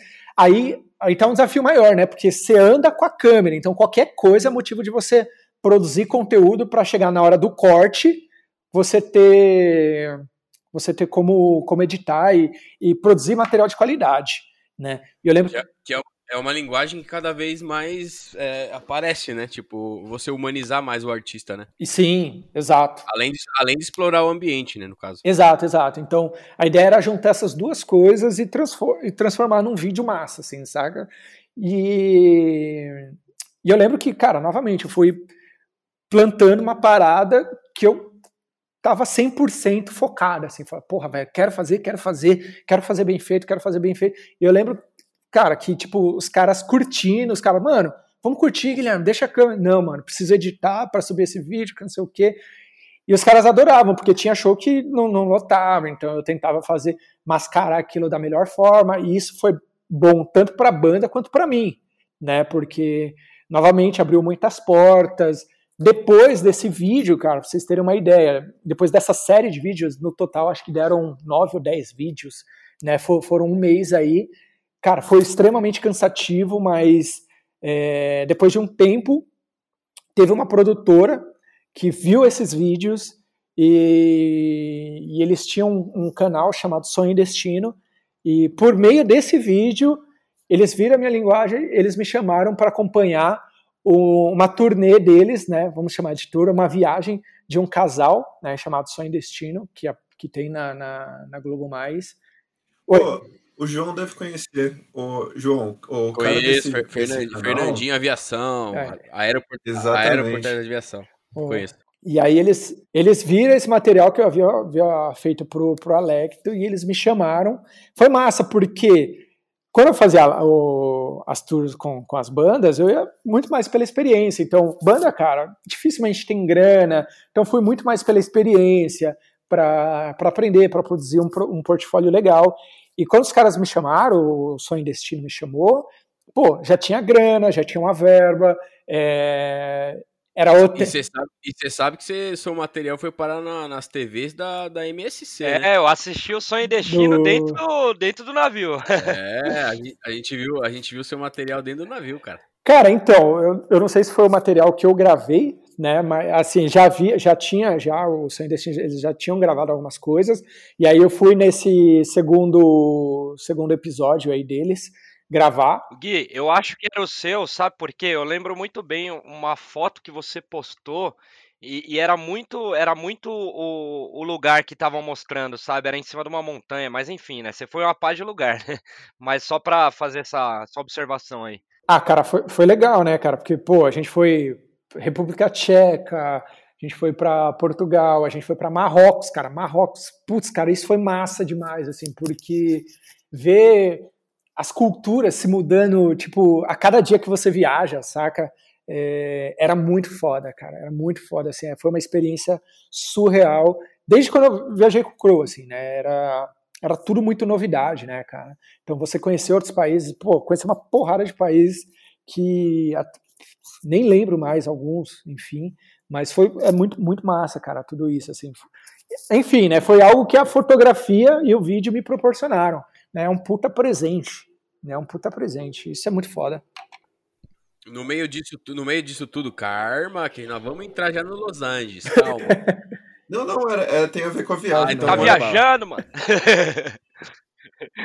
Porra, velho. É que nós, troca ideia, é, nós vai trocando ideia por WhatsApp aqui pra ver quais são as próximas perguntas. Vocês acham que a gente é desorganizado? Mas não somos, tá ok? Tá ok?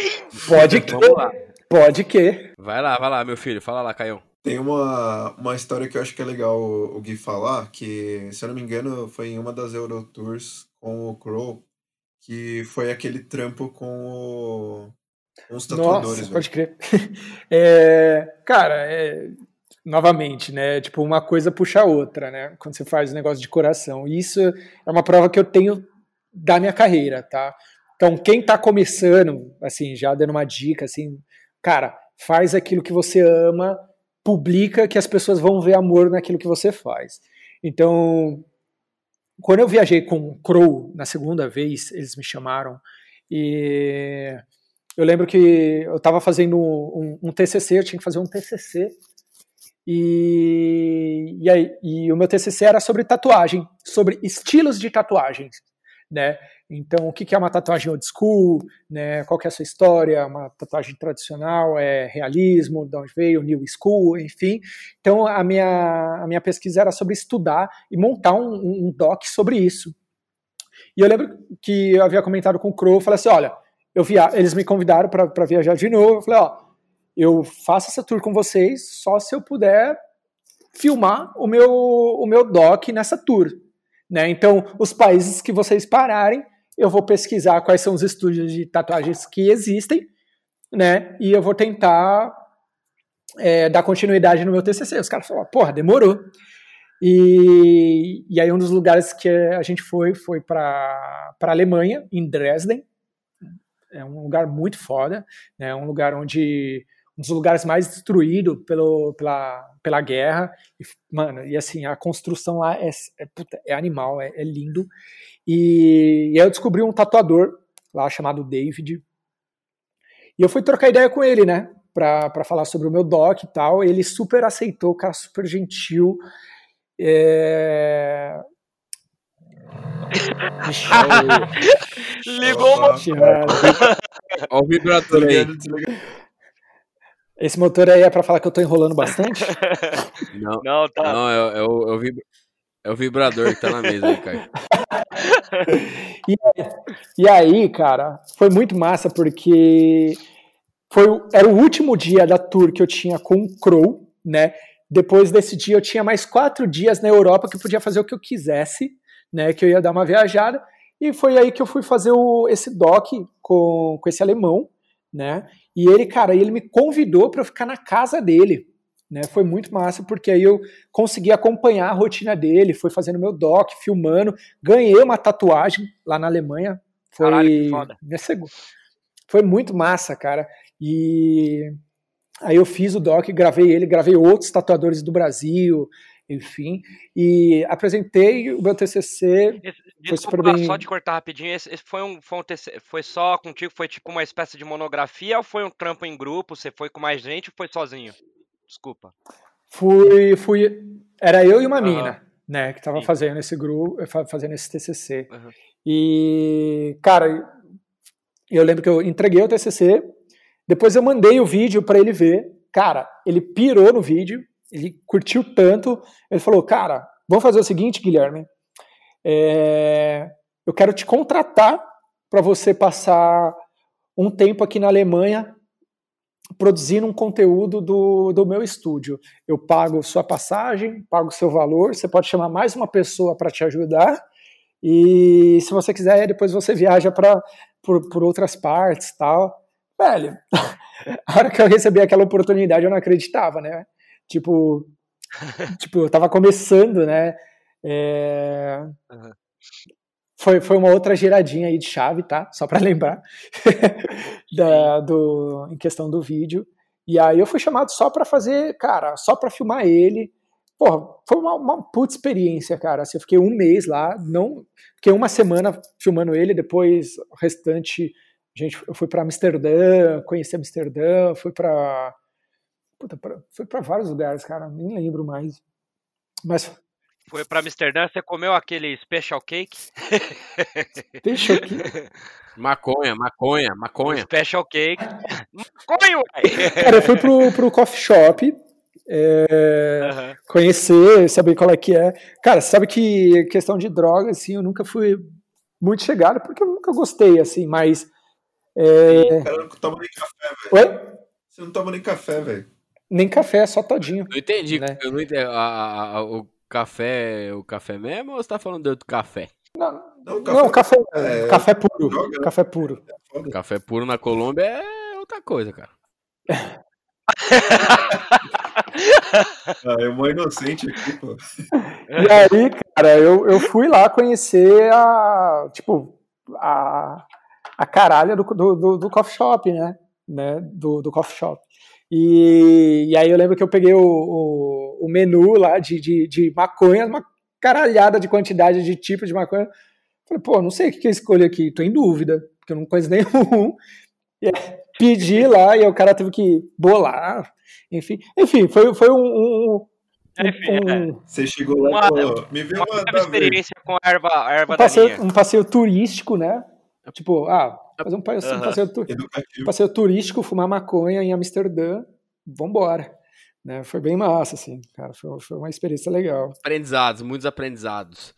Foi. Ca- Cara, é, agora acho que é um, um ponto de, de, de partida aí, né? De, de você mudar.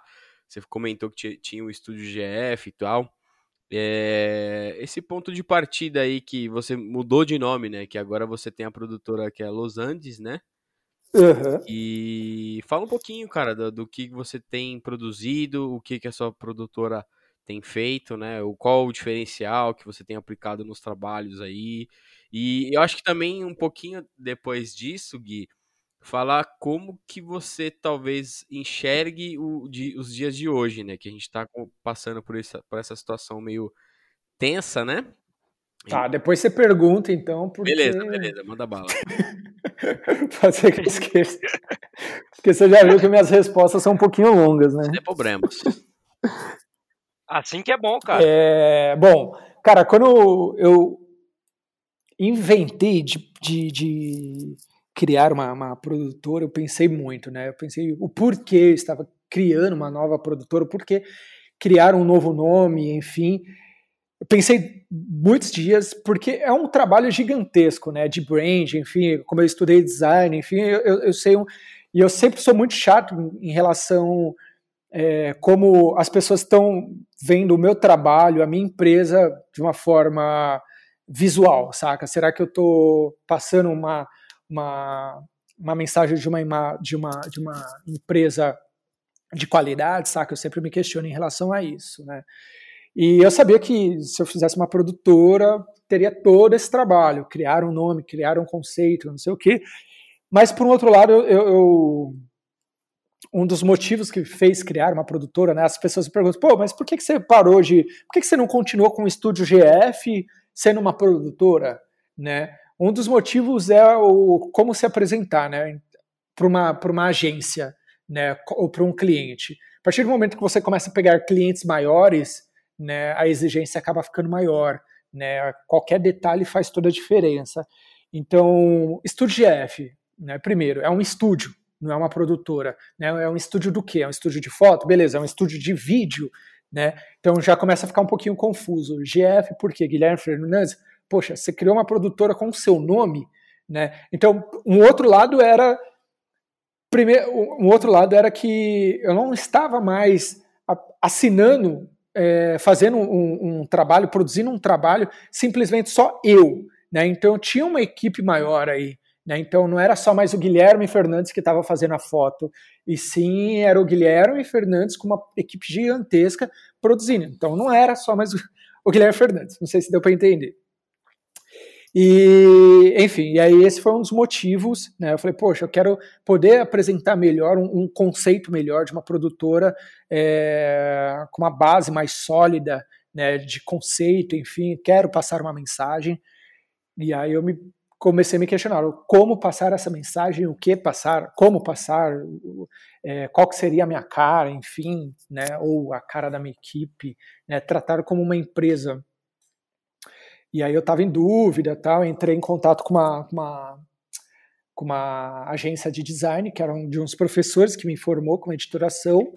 Eles entraram nessa para me ajudar a produzir, a, a criar a Los Andes. Então a Los Andes ela, ela nasceu, cara, depois de um de um de um de o nome né nasceu depois de um de uma viagem que eu, que eu fiz com, com a minha namorada com a Bia pro pro Atacama e o Atacama cara eu lembro que ela queria viajar para o Atacama e o e eu dei essa viagem para ela né é, mas eu vi o Atacama e falei assim porra mano mas que negócio chato né viajar para o deserto você vai estar no, deserto você só vai ver deserto, você não vai ver nada de legal.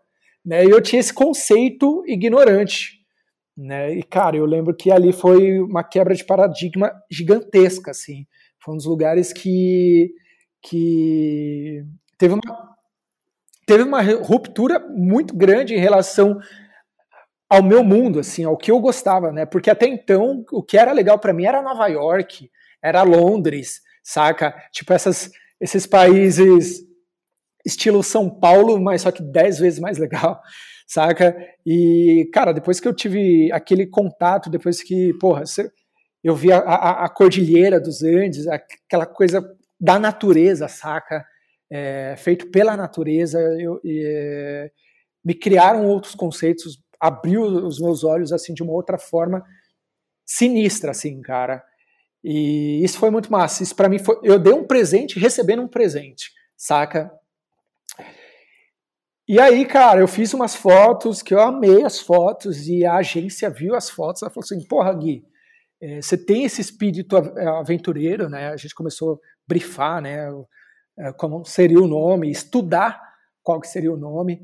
E, e aí eles perceberam no meu trabalho: pô, eu tenho esse espírito aventureiro, né? De querer se aventurar, de querer testar, de querer se esforçar para conseguir entregar algo bonito e a gente chegou no nome Los Andes, né? O Los Andes ele tem ele tem esse significado de você se esforçar, né? Se você quer ver a, essa essa cordilheira, tipo não vai ser fácil, saca? Se você quer é, subir a montanha, cara, não vai ser fácil, não vai ser glamouroso, saca? Você vai passar frio, saca? Vai doer, saca? Mas a hora que você chega no topo, se você quer ter aquela visão de cima, saca? Você vai ver aquilo e você vai ver que valeu a pena. Né? Então isso tem muito a ver com, com todos os trabalhos que eu faço, cara. O fato dos trabalhos não serem fáceis para mim, a forma como eu produzo, né?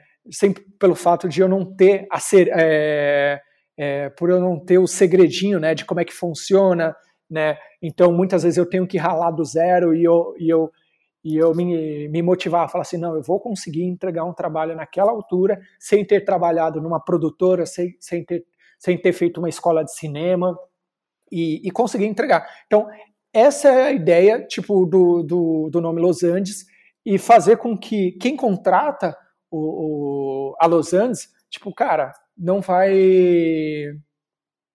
É, não vai se arrepender saca? Muito pelo contrário. A ideia é superar expectativas, enfim, é entregar amor. Vai ser cansado, eu me canso muito, justamente porque todo o trabalho eu quero entregar com, com essa energia, né? Com essa energia tensa, mas ao mesmo tempo gratificante no final, que valeu a pena, saca? Então, só, só explicando aí, né, fazendo todo esse texto aí para explicar um pouquinho do, do conceito da Los Andes, né? Então, ela, ela, envolve muito, muito essa ideia, né? Então é isso que eu, que eu procuro passar para a galera. É, é, minha velha, é minha velha frase, só o cu me interessa. fala, fala Pedro.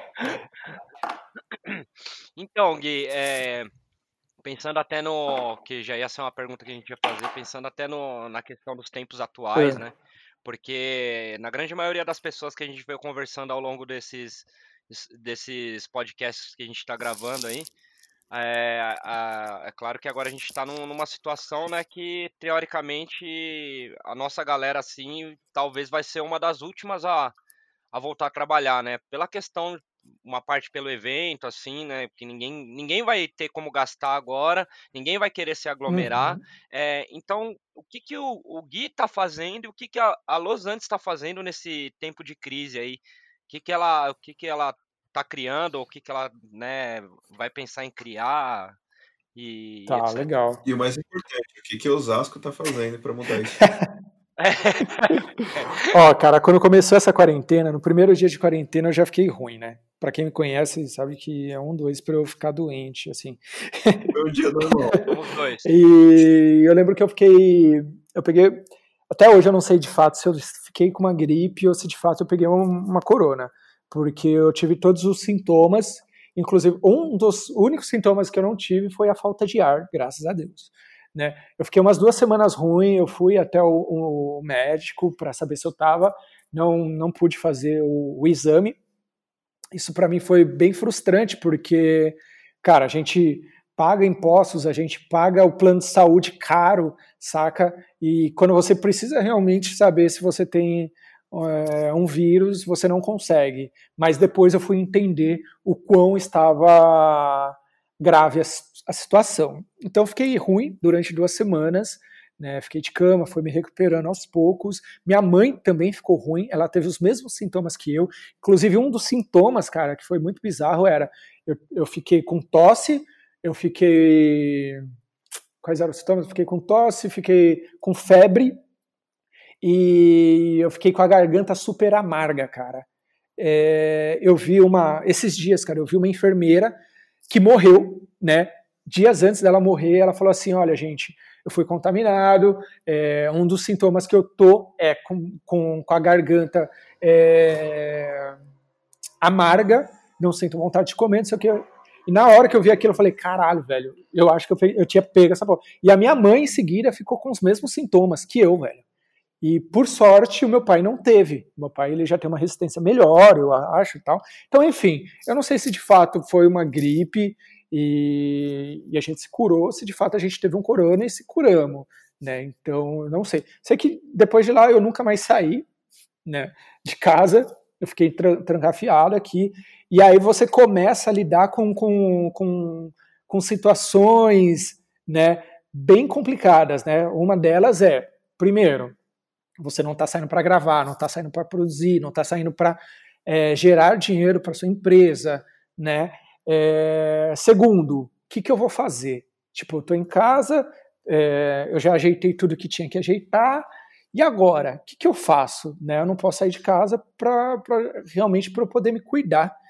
E aí a gente começa a entrar numa, numa situação de estresse, de, de, de ansiedade. Né? Eu, é, há pouco tempo, eu descobri que eu tenho, tenho um problema de ansiedade muito grande, saca? Onde eu começo a me cobrar e, e enfim, eu quero que as coisas andem, não estão andando, tal. Então eu sou muito ansioso em relação a isso.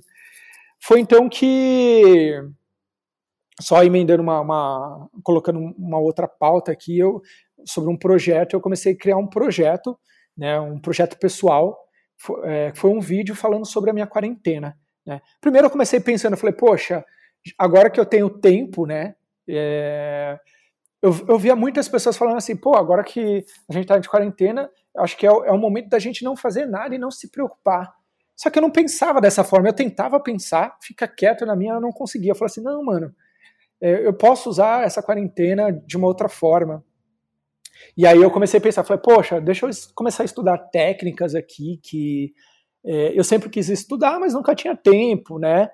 E aí eu comecei a estudar algumas time-lapse, né? Enfim, foi aí que eu tive a ideia, vendo as time-lapse que eu estava criando, e aí eu tive a ideia de criar um, um vídeo pessoal falando sobre a minha quarentena. Não soltei ainda, eu acho que provavelmente eu vou soltar ou esse final de semana, não sei ainda, mas falando sobre a minha quarentena, mas de uma forma onde eu pudesse estudar é, a minha fotografia, onde eu pudesse estudar técnicas que eu nunca tive é, oportunidade de estudar, por exemplo, croma, né? Pô, é, eu sempre me fodo no, nos trampos que tem croma porque eu nunca tive tempo de estudar, então eu tenho que ficar dependendo das pessoas que sabem fazer e acreditar no que elas vão fazer. E quando elas fazem, fazem cagada. e aí eu quero entender o porquê que as pessoas estão fazendo cagada. Então, então eu decidi usar esses tempos, é, esse tempo, né, para estudar coisas que, que eu tinha dúvida e tal. E aí eu fui percebendo, cara, que essas time-lapses, elas têm muito a ver com que tudo a gente está passando, saca? é, eu comecei a reparar que, cara, é, quando começa a passar 10 dias de quarentena, 15 dias de quarentena, 20, que na real, velho, o que todo mundo quer que essa porra passe logo, saca? Entendeu? Por mais, uma coisa que eu comecei a observar é que por mais que seja a, a, as nossas diferenças, por mais que um esteja indo para a direita, outro esteja indo para a esquerda, outro não queira a, opinar, é que no final, velho, todo mundo quer a mesma coisa, que isso passe. Né? E isso foi uma reflexão que eu fiz. E, cara, para mim foi uma parada muito histórica, porque quando que você viu a humanidade querer, claro, brigando de formas diferentes para chegar no mesmo resultado, saca? Que tudo isso passe.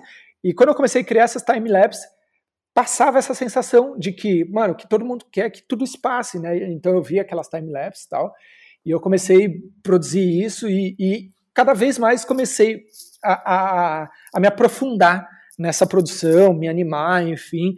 E eu lembro que, pô, quero fazer time-lapse do sol nascendo, porque o pôr do sol para mim não dá, porque o pôr do sol é do outro lado da minha casa e não dá para ver a porra do pôr do sol, né? Então eu tinha que acordar às 5 horas da manhã né? E, cara, fui lá, me, é, me motivei, acordava e, pô, de repente era nublado, não tinha o pôr do sol que eu queria. Ia no outro dia, acordava, colocava a câmera lá para filmar, sei o que, conseguia time-lapse. Pô, agora eu quero uma time-lapse é, é, de dias nublados. Cara, eu fui fazendo várias time-lapse e tal, e fui brincando com o lance do chroma tal, enfim. E aí eu cheguei num, num, E aí eu fui montando um vídeo, né? Só explicando mais ou menos para vocês toda, toda essa questão de produção, mas ao mesmo tempo o que, que eu estava vivendo na, na, na, na época, né, ou melhor, nessa época né, que a gente está vivendo, é, eu queria colocar mais, mais sentido no, no vídeo, né? É, mais, uhum. mais realidade. Porque, como eu comentei, eu acho que tudo isso que a gente está vivendo é um fato histórico. É, eu acho que isso vai ser um marco na nossa vida, né? Tipo, vai gerar umas. É, gente, muitas pessoas estão sendo feridas agora, todos foram afetados, todos perderam alguma coisa de, de alguma forma, todos. Né? É, eu perdi um trampo, sei lá, tal pessoa perdeu uma pessoa, é, um parente querido, um amigo querido, é, tal pessoa perdeu o, o, o, trabalho. Então, todos de fato, tal pessoa perdeu uma balada, sabe? Por mínimo que seja, todos perderam alguma coisa. Isso, isso é, um, é um, é um fato histórico. E é, isso desculpa te cortar, é um perder, é um perder para ganhar, né? Não, também, né? Exata, exatamente. Isso. É, aí que vem a outra parte, né? Então, assim, todos uhum. nós fomos feridos e eu acho que isso está se criando uma, uma cicatriz, né? É, que a gente vai se lembrar, mas a gente vai se lembrar o como a gente tem se recuperado em relação a isso, né? Então, porra, de que forma você tem lidado com a sua, a sua ansiedade? Porque aí tá um outro, um outro grande lance, cara, que é uma coisa é você lidar com, com as questões pessoais, né? Tipo ansiedade, é, depressão, né? Você lidar isso com amigos perto, você lidar isso é, podendo sair, podendo fazer várias coisas. Outra coisa é você lidar com isso estando trancado em casa. Como que você tem feito para lutar consigo mesmo, né? Com, com, com seus próprios demônios para se tornar uma pessoa melhor? Né? Então eu acho que é essa é, a cicatriz que a gente vai, vai levar e, e vai vencer. Eu acredito que a gente vai vencer isso, né? Então, por exemplo, eu comecei, cara, fazendo o quê? Porra, todo dia levantando, fazendo exercício, né? E, e não me cobrando 100% da forma como eu me cobrava, né? Porque eu lembro quando eu ia para academia, eu falava assim, pô, eu tenho que fazer todas as séries, senão eu não vou conseguir o resultado que eu quero.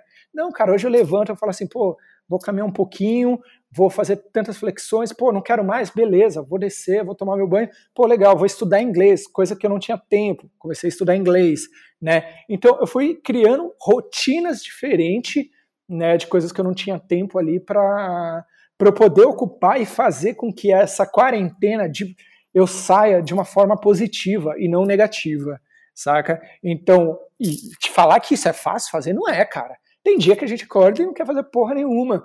Mas, mas uma coisa que eu, que eu aprendi é: se você ficar dois, três dias em casa sem fazer porra nenhuma, porque você não quer fazer porra nenhuma, cara, isso vai te criar, cara, uma enorme depressão, isso vai te criar algo ruim, entendeu? Que vai te tornar uma, pelo menos para mim, tá? Me, me tornou uma pessoa pior, saca? Uma sensação pior, né? Então, eu sabia que aquilo não era uma coisa que eu queria para minha vida, então eu comecei a fazer ter é, obrigações ali, né, de, de, enfim, às vezes cuidar do ambiente que eu, que eu que, por exemplo, no meu estúdio, pô, comecei a ajeitar mais, colocar uma prateleira ali, é, ajeitar alguma coisinha ali, tal, não sei o quê. Então, evoluir de, de alguma forma para isso me trazer um bom-estar, um benefício, e quando chegar à noite falar assim, pô, evoluí, fiz alguma coisinha. Então, eu fui criando um vídeo em relação a isso, né? Paralelo sobre a minha rotina, do que, que eu estava, estava acontecendo. E aí, por final, eu tive a ideia de, além de, de mostrar imagens, o que eu estava vivendo, de colocar sobre com quem eu estava conversando durante todo aquele tempo. Então, pô, além de fazer toda essa rotina, eu converso com, com os meus amigos. E o que, que os meus amigos estão falando sobre essa atual é, atual circunstância que a gente está vivendo. Né? O que está acontecendo com eles, né?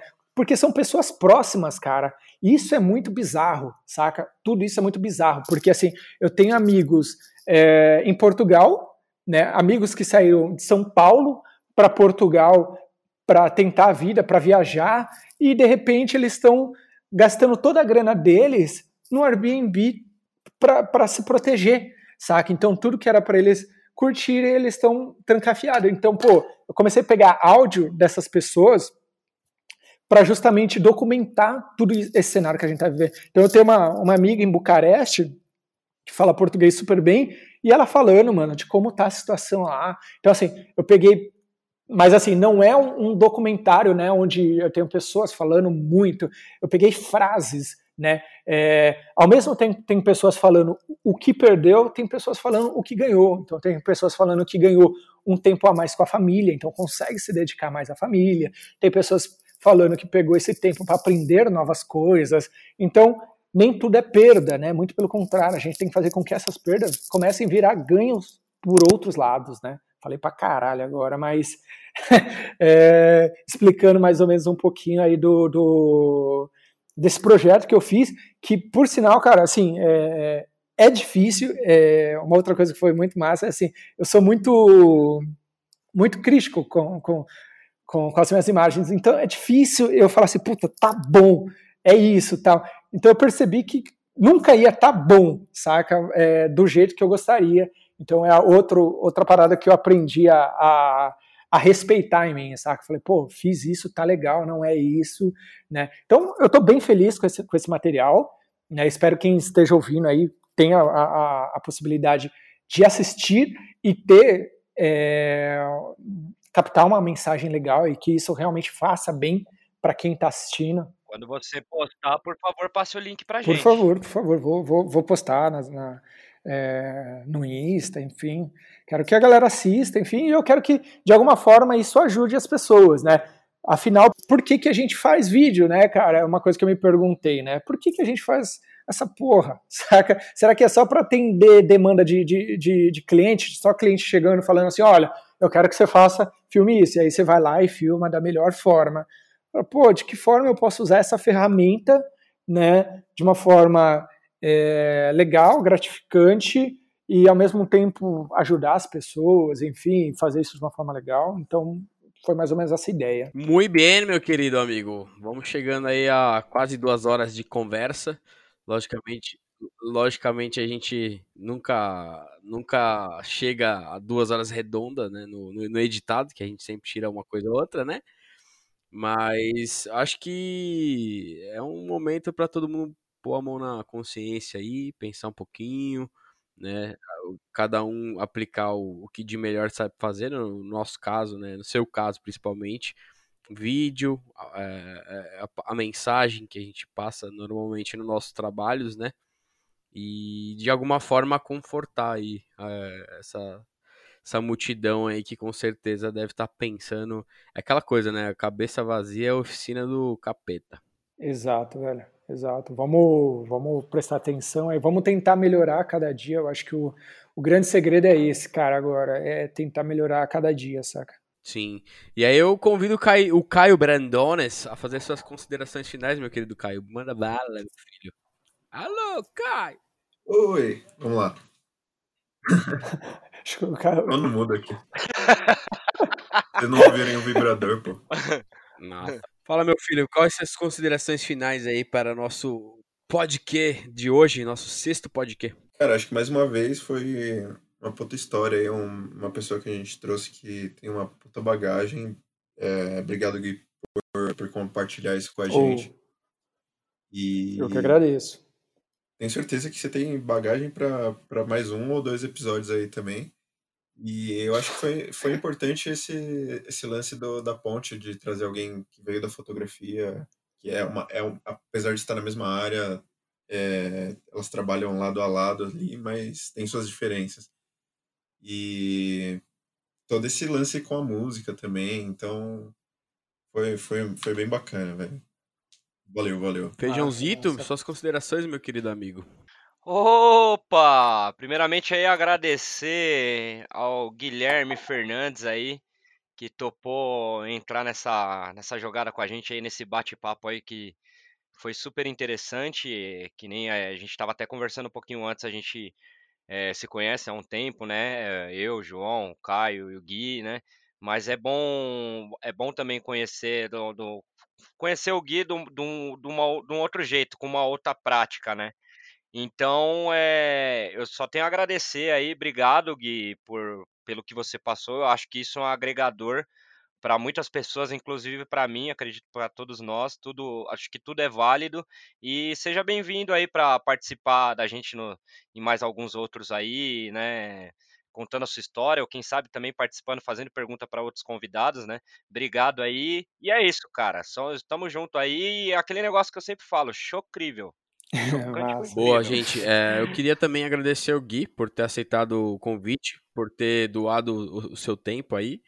Por mais que a gente saiba que tempo é uma coisa que a gente está tendo bastante, né? De, de qualquer forma, é, é, gratificante receber você, você doar esse tempo do seu dia, não, na verdade, noite, no momento, mas tudo bem, pra gente aqui, compartilhando a sua história, compartilhando seu conhecimento, né? Que eu tenho certeza que nossa intenção é muito boa, né? De querer dividir isso com a galera né? De, de tentar, além de entreter, eu acho que também passar um pouquinho de, de, de esperança e alegria, né?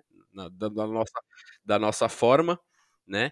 E queria que você fizesse as considerações finais e também é, falasse como o pessoal pode te encontrar. A gente vai deixar as descrições aí no, no, no post, mas fala também para o pessoal que está escutando como as pessoas podem te encontrar, redes sociais, site da empresa, tudo. Legal, legal. Bom, gente, primeiramente aí, muitíssimo obrigado aí pelo convite. Para mim, assim, é, é, um privilégio, sabe, ser chamado pelos brothers, sabe? É, eu, acho, eu fico muito feliz quando a galera quer saber um pouquinho sobre a minha trajetória. Então, enfim, eu tenho muito amor pelo que eu produzi até hoje, então eu falo com muito amor, enfim, eu sei que eu falo muito, mas eu imagino, eu, eu gostaria que as pessoas ouvissem isso e, e soubesse que, cara, se eu pudesse dar uma dica é plante com carinho, saca? Tudo que você vai fazer e, e, lá na frente você você não vai ter nem ideia do que você vai, vai colher e você vai colher muita coisa massa, né? Então, gente, muito obrigado por, por essa oportunidade. Brilha, é, essa ideia é brilhante, assim, de vocês estarem produzindo esse tipo de material nessa quarentena. Eu acho que, além da gente poder é, falar um pouquinho sobre a nossa experiência. É uma forma da gente sair um pouquinho desse mundo de quarentena, de caos, né, de medo, né? É aquilo que eu falei, é, é um momento aí para a gente cicatrizar as nossas feridas e, e, levantar por outros lados, saca? Tipo, se erguer por outros lados, né? Seria a palavra correta. Então, gente, muito obrigado. Contem comigo aí, tudo que vocês precisarem. Pode me convidar para os próximos aí para para entrevistar a galera, vou, vou adorar participar e ouvir novas histórias. Valeu Beleza? demais, galera. Valeu demais. Obrigado, Caio. Obrigado, Feijão. Obrigado, Gui. Obrigado às meninas que Opa. acompanharam aí escutando, né? E vamos para os próximos, né? Esse é só o sexto. Eu espero que a gente continue fazendo muitos e que a gente possa ajudar a galera não só no momento meio difícil como esse, como outros momentos aí que eu tenho certeza que de alguma forma a gente acaba ajudando. Certo, meu povo? A Marina agradeceu aqui, achou super interessante, desculpa te cortar, agradeceu aqui, tá falando comigo aqui. Falou, parabéns aí todos aí. E só tô repassando aqui o que ela falou. E que ela falou que tava toda hora completando a frase de todo mundo. Obrigado você, Marina. É, é tenso. A gente, a gente tenta fazer um, um podcast aqui da melhor maneira possível. A gente está longe, né? Tem, tem, as limitações técnicas e também é, a gente escutando é, é, um, é, um, jeito, falando é completamente diferente, né? Eu vejo é. feijão, é, eu vejo feijão às vezes falando aqui, eu, eu também fico meio que tentando, ah, fala assim, fala assado, mas é a gente vai aprendendo, aprimorando cada vez mais um pouquinho, né? Beleza, minha gente? Beleza, Beleza. Valeu, é isso aí, galera. Até o próximo aí. Quem curtir é, o Podque também tem agora o Instagram, né? O Podque, underline podcast. Tem, se vocês quiserem mandar perguntas através do, do, do, do Instagram, é, o YouTube, que sempre aparece nosso link aí também pelo YouTube. Fiquem à vontade para mandar perguntas e futuramente talvez a gente consiga fazer vídeo também, mas vamos devagarzinho, não é mesmo? É isso aí, galerinha. Obrigado demais. Até o próximo podcast e um abraço para todos que participaram nesse, até, ouvir a gente até esse momento, né? Valeu demais. Valeu, Valeu galera. Falou. Abraço. Beijo. Tchau. Lavem as mãos.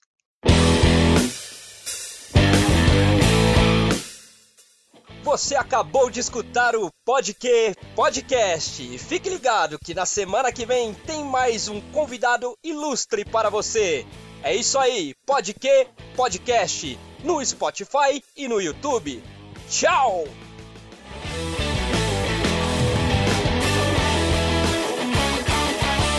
Não, não, fica um pouco mais.